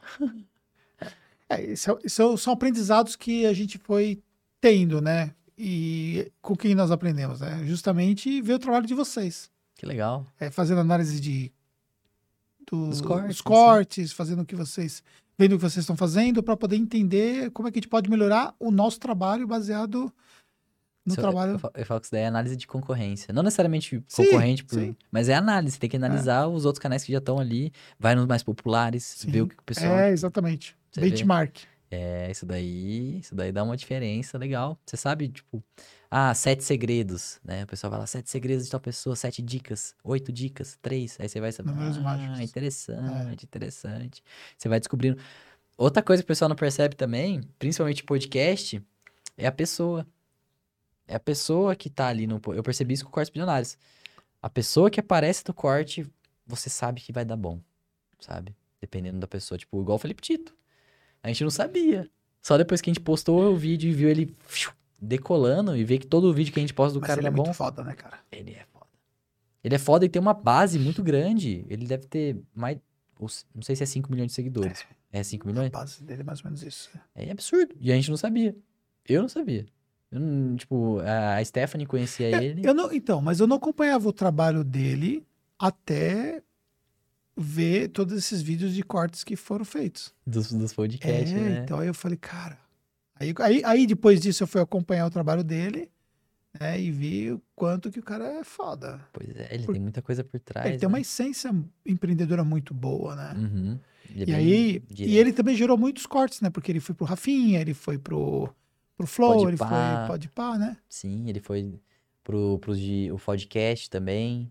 Né? Não, quando ele aparece, já bora cortar, bora cortar, bora cortar. A gente fala que ele é nosso sócio, ele nem sabe, né? Porque o primeiro vídeo viral foi o do Flip Tito. Pessoal, é aquele negócio que eu te falei, né? O que sobe as views é um vídeo só. Aí a pessoa clica nesse vídeo, depois vai clicando em outros. Aí depois vê a Cris Arcangeli. Não, mas aquele foi sensacional. Tá quase um milhão de views. Que é do. Das, das Shark. Da, das empreendedoras que pularam fora, né? Fecharam com a Cris Arcangeli e depois saíram fora. Falei, ah, é esse. É esse, eu coloquei lá, tipo, ah, elas não quiseram, sabe? Tipo, ficar com a gente lá e tal. E o legal é que tem um monte de hate também. Tem um monte de hate pra Cris e tem um monte de hate para as empreendedores que saíram fora, sabe? E o mais legal é que a empreendedora que saiu do, do negócio, né, com a Cris Arcangeli, ela foi lá no vídeo e comentou. Mostrando a visão dela, escreveu um textão. E aí um monte de gente respondendo, respondendo, respondendo. Eu até fixei o comentário dela. Um monte de gente respondendo. E ela respondia de volta. Você vê, ela fez um outro engajamento. Ou seja, ela, ela ajudou a fazer o engajamento né, do vídeo. Exatamente, chegou nela. É porque tinha muita gente falando merda. Muita gente falando, nossa, o pessoal pensa pequeno, que não sei o que tem. Aí ela veio e passou a visão dela, né? A Cris passou, tipo, no, no, podcast só tem a Cris, então a Cris vai passar a visão dela e não tem a visão da empreendedora. Ela chegou e comentou, eu falei, ah, sensacional. Isso já aconteceu no canal de games nosso. Teve um cara que ele, ele viu uma jogada suspeita, e aí ele, ah, o pessoal começou a chamar ele de chorão. Ah, porque tá, tá falando que o cara tava usando hacker, né? Aí ele falou, não, que... aí o pessoal começou a comentar, não, seu chorão, chorão, chorão, chorão, chorão. Aí esse cara foi lá e comentou no vídeo, né? O Souzones que a gente fala, comentou no vídeo, explicou a visão dele, né? E aí um monte de comentário embaixo, e esse é um dos vídeos mais vistos do canal. E o da Cris Arcangeli é o, vídeo, o mais visto do canal. E são as pessoas que estão ligadas ao conteúdo que comentaram, que comentaram. Isso é bem, bem doido, né? Doido. Doideira. Cara, é, pra gente poder ir é até triste a gente ir para a parte concludente do nosso é. podcast. É, o cara que está começando e que é jovem também, está nessa faixa de idade, 19, 20 anos, e ele está, às vezes, ainda no meio da faculdade, ele quer empreender, ele quer ir para a internet. O que você diria para esse cara para ele poder começar? Quais são alguns fatores que ele precisa olhar de perto para ele poder começar. Você até falou sobre a questão de encarar o projeto como uma empresa tal, mas assim, olhando pela sua jornada até então, acho que você já tem uma experiência muito foda para poder passar para esses caras. O que você falaria? Tá, primeira coisa, né? Se a pessoa ela tá dentro da faculdade, ela tá pensando em algo fora da faculdade, é esse momento de desconforto, né? Você se encontra em algo que necessariamente você não tá querendo fazer, que foi o que, onde eu me encontrei. Eu tava fazendo faculdade e eu sabe, eu comecei a estudar educação financeira, tava gostando de estudar educação financeira, tava fazendo faculdade ainda, é, educação financeira, investimentos, empreendedorismo, só que eu tinha que parar de estudar isso para estudar para faculdade. E eu não tava mais com vontade de estudar para faculdade. E além de parar de estudar para essas coisas aqui que eu queria estudar e estudar para cálculo 2 e ainda ir mal na prova, sabe? Isso daí já foi um, já foi um ponto que eu falei, não quero, não quero isso daqui. E aí eu comecei a entender que quando eu faço o que eu quero, realmente eu quero. Você precisa. Esse é o ponto, né? Eu falo autoconhecimento, né? Eu acho que autoconhecimento é uma parte bem importante porque você tem que entender o que você. Não necessariamente o que você é bom, mas o que você realmente quer fazer. Porque depois que você começa a fazer o que você quer, o jogo muda. Né? Você começa a pensar diferente. Você não fica, sabe, preso. Tipo, o próprio exemplo do, do empreendedorismo, né? Tipo, eu falei, comecei a estudar empreendedorismo com palestra, né? Vendo podcast. Depois eu falei, vou executar, vou fazer. Mas como que eu vou fazer? Aí que vem a, a parte do estudo, né? Você precisa estudar. Tipo, normalmente quando alguém quer. Não sei se o seu exemplo foi mais para alguém que quer empreender, mas se for empreender, uhum. você tem que pensar em fazer dinheiro. Você tem que pensar em, tipo, como você vai conseguir fazer dinheiro. E a partir do momento que você sabe, ó, no meu caso foi quadros. Por que, que eu comecei a fazer quadros? Porque foi minha realidade. Eu sabia que para fazer um quadro em MDF, você, é, o custo é de 10 reais, 5 reais. Então, para mim, ótimo. Não tem como eu montar uma estrutura de podcast para começar. Não tava na minha frente isso. Então, uhum. você tem que entender onde você tá. Entenda onde você tá. Vê o que você, tipo, é capaz de fazer. Vê as habilidades que você tem. Eu vendi quadro porque lá atrás eu já sabia vender. Vendia tapioca, vendia mousse, vendia um monte de coisa, vendia ingresso.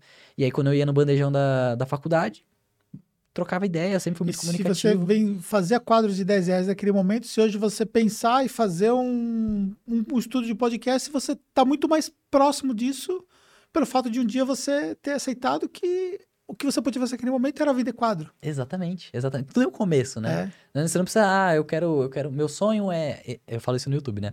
Meu sonho é ter um canal desse tipo, desse tipo, desse tipo, nada, nada, nada. Eu falo que meu sonho era o Bora Pra Prática, né? Que eu sei que é um conteúdo que é difícil de escalar né? Então, tipo, o que, que eu pensei? Eu não preciso fazer necessariamente o meu sonho. Eu preciso fazer algo que vai dar certo, que eu sei que vai dar certo. Então, o que, que a gente faz? A gente copia. A gente copia algo que dá certo, né? A gente copia, pelo menos... Ah, por que, que é bom copiar? Porque a gente sabe que tá dando certo. Já foi validado. Já foi validado. Uhum. E aí você copia e aprimora. Uhum. E você faz dinheiro com isso. Quadro de MDF eu sabia que vendia. Uhum. Sabia, tá todo lugar, todo mundo quer esse negócio e, tipo, não tinha vendendo na minha E faculdade. é uma também. maneira de financiar outros projetos. Também, também. Só que no meu caso, eu sempre fui. Eu não necessariamente pensava no dinheiro em si, Uhum. sabe? O que que eu pensava? Eu pensava em criar minha empresa. Sabe? Eu falava, eu quero criar minha marca. Eu preciso começar como uma empresa. Então, tipo, é diferente do, sei lá, de um. Eu digo, sei lá, de um autônomo. O autônomo, ele, faz um serviço, consegue o dinheiro pra sobreviver. Uhum. No meu caso, não. Eu gostaria de, sabe, ter uma empresa, ter uma marca, ter um Instagram, sabe, construir, sabe, todo esse branding. Sempre quis começar a ter uma Ter empresa. pessoas envolvidas, Exatamente, saber, tipo, engajar pessoas num projeto, ter um, definir um propósito. Exatamente. Por quê? Porque lá na frente eu sei que eu vou ter outra empresa. E aqui eu já aprendi muita coisa. Porque quando você vai abrir uma empresa, você vai fazer tudo. Vai fazer tudo, tudo, tudo, tudo, tudo. Vai, vai no correio, vai fazer quadro, vai na gráfica, vai fazer todo esse processo. Depois você. Esse que é o ponto, é a experiência. Né? Fala que por isso que meu nome do, o nome do canal é Bora pra Prática. Você, você, você, tá, você tá querendo sair da faculdade? Você tá querendo, você, tipo, tá vendo o seu contexto. Antes de sair, pelo menos estuda. Estuda tudo, todo o seu contexto. Estuda, tipo, é, se é uma, também se é viável, né? Seus pais não vão é, te arregaçar também, né? Porque no meu caso eu tive que ser muito estratégico pra isso também. Até mesmo pra falar pros seus pais. Você precisa ser. Você Sim. não pode falar, ah, mãe, tranquei. Você, ela, minha mãe ia lá pra Londrina e fala, volta, agora. Entendeu? Mas não. Teve que tudo ser estratégico pra até na hora de for falar com seus pais. Então você tem que ser. Se você quer fazer algo que realmente é fora da caixinha, né? Sei lá, você tá na faculdade, quer trancar e fazer seu próprio negócio. É fora da caixinha. Eu acho que isso daqui tá mudando, né? Mais. Uhum. Mas, tipo, quanto lá pra trás era mais ainda fora da caixinha. Você tem que pensar muito. Você tem que pensar muito. Antes de agir, realmente você tem que pensar, você tem que estudar. Você tem que, tipo. Esse que eu posso, tem que gostar de estudar. E quando você, tipo, tá estudando algo que você realmente quer, quando você sabe o que você quer, fica muito mais fácil de estudar. Porque no fundo não é. O problema não é estudar, não é, não é tipo. Não é o estudo. E sim o formato que a gente estuda. Tipo, o pessoal fala que é a escolarização. Uhum. Mas o estudo tá constante, que nem eu te falei, hoje eu estudo história. Sei lá, se eu quiser ver é, o mito da caverna, eu vejo. E eu vejo hoje, não preciso ver lá na escola, sabe? Não preciso estudar. Agora eu posso analisar o que é bom pra mim. É igual podcast. A pessoa pode entrar no podcast, tem uma hora de podcast, mas 10 minutos do podcast é fundamental pra ela. Uhum. Não precisa ser uma hora. Sim. Não precisa consumir uma hora. Então você precisa saber o que é bom pra você. E a partir do momento que você começa a olhar pra dentro, entender, tipo, realmente o que que. O que que é bom pra você, né? O que que é bom? O que que vai fazer a diferença? O que que você sabe que vai fazer a diferença pra você? Você sabe que se você assistir um podcast sobre venda, você vai aprender a vender melhor? E essa, e, tipo, essa habilidade de venda você vai conseguir fazer dinheiro, e esse dinheiro você vai conseguir investir. Sei lá, se você tem vontade de comprar um celular, compre esse celular. Porque você vai perceber que com a habilidade da venda, foi possível você realizar um sonho de comprar um celular. Ó. Isso vai te dar mais gás, sabe? Você vai tipo, ah, é isso que eu quero, tá dando resultado. É igual o canal. O canal, o primeiro canal. Isso que é louco, né? Eu falei. Quando eu comecei a Crocs Company, eu falei, nossa, é isso aqui. É isso aqui que eu vou fazer porque eu já faço isso, ó. Por que eu não saquei isso antes, né? Eu sempre tive canal no YouTube. E depois que eu vi que depois de dois meses começou a dar resultado, eu falei, caraca! É. Quando você vê o resultado, que é legal, né? Você fica tipo, mano, é isso mesmo. Porque antes de dar resultado, né? Você fica tipo, será? Será? Será que é, É. isso? Será que é isso? Cara, e você falou uma. Você usou uma palavra várias vezes. Eu queria fechar com essa palavra para você explicar o que ela significa para você. Você usou a palavra liberdade. Ela é forte para você, né, cara? É. Eu posso até falar que, assim, a minha primeira empresa que eu considero era uma a festa, né, que eu falei pra você. O nome dessa festa era Liberty Party. Uhum. E a minha loja de quadros é Break Free, Uhum. sabe? É tudo relacionado à liberdade. É você realmente, sabe? É que eu- é, a gente, querendo ou não, quando a gente. A gente. Eu, como, assim, eu falo, eu falo por mim, né? E pelas, é, pelos jovens, né? Pelas pessoas que estavam próximas de mim. Mas a gente, querendo ou não, a gente é moldado. É um- uma caixinha, assim, sabe? A gente é isso. E quando a gente, tipo, é livre, né? O que eu falei pra você sobre meu pai, minha mãe, sempre deixavam muito livre. Isso foi muito bom, sabe? Isso pode, ah, o pessoal pode achar perigoso. Claro que é, né? Mas se você, tipo, tem realmente uma pessoa ali que não te prende, né? Você consegue ver que você consegue ter muito mais resultado do que aquele padrão, né? Era, é, saia do, saia do padrão com o break free, né? Liberte-se com o break free. A gente sempre teve essa pegada de padrão, de break free, e também foi influenciado com o Flávio Augusto. Isso que é legal, porque desde moleque eu já tive essa sensação de liberdade, de querer ser livre, sabe? De não depender dos outros. Sabe? Eu quero só eu, eu quero depender de mim, eu não quero ser dependente de- de- do Estado, não quero ser dependente do meu pai, da minha mãe, sabe? Eu quero ser livre. Realmente, eu, eu posso moldar o meu caminho. Eu falo que eu ainda não sou livre, sabia? Eu falo que quando eu alcançar a minha liberdade financeira, vão criar asas nas minhas costas para eu conseguir fazer o que eu quiser. Se eu quiser investir num, num cara ali que tem um canal no YouTube e eu vejo que ele tem potencial, eu invisto. Entendeu? E, tipo, isso é liberdade. Eu poder fazer, ter as minhas escolhas. Eu escolher. Eu escolher o que eu quero fazer. Não algo que foi, tipo, colocado na minha cabeça, que eu nem imaginava que tinha colocado na minha cabeça. Que foi colocado, sei lá, tanto pela televisão, tanto pela escola, tanto pelos meus pais. Por isso que eu falo do autoconhecimento. Você realmente entender o que você é bom. Pô, eu sou bom em, fazer vídeo pro YouTube porque desde moleque eu faço vídeo pro YouTube. Não é que eu sou um, um gênio. Eu só entendi que é algo que eu sempre fiz. Então, tipo, a liberdade, aqui, concluindo, a liberdade pra mim é eu fazer o que eu quero fazer. Show. É eu fazer o que eu quero fazer. E depois que eu comecei a fazer isso, minha vida mudou, Mudou. cara. Mudou muito. Eu tô aqui agora, pô. É isso isso daqui é aí, uma pô. mudança, isso daqui é incrível. É. Cara, muito obrigado. Que isso, eu que E agradeço. com isso, a gente fecha nosso podcast. Foi incrível esse bate-papo e, assim, essa, essa frase final foi top. Foi top, veio daqui, veio daqui, Vai- eu senti. Vai, vai, vai, vai entrar no corte. Bora, bora, bora. Obrigado, pessoal. Tamo junto. Se inscreve no canal, dá like. Tamo aí. Vou deixar aqui o, o link também para você conhecer o canal do Gabriel, todos os canais que você tem aí disponível. Vou deixar para vocês aí. Tamo junto e até o próximo podcast. Falou. Falou.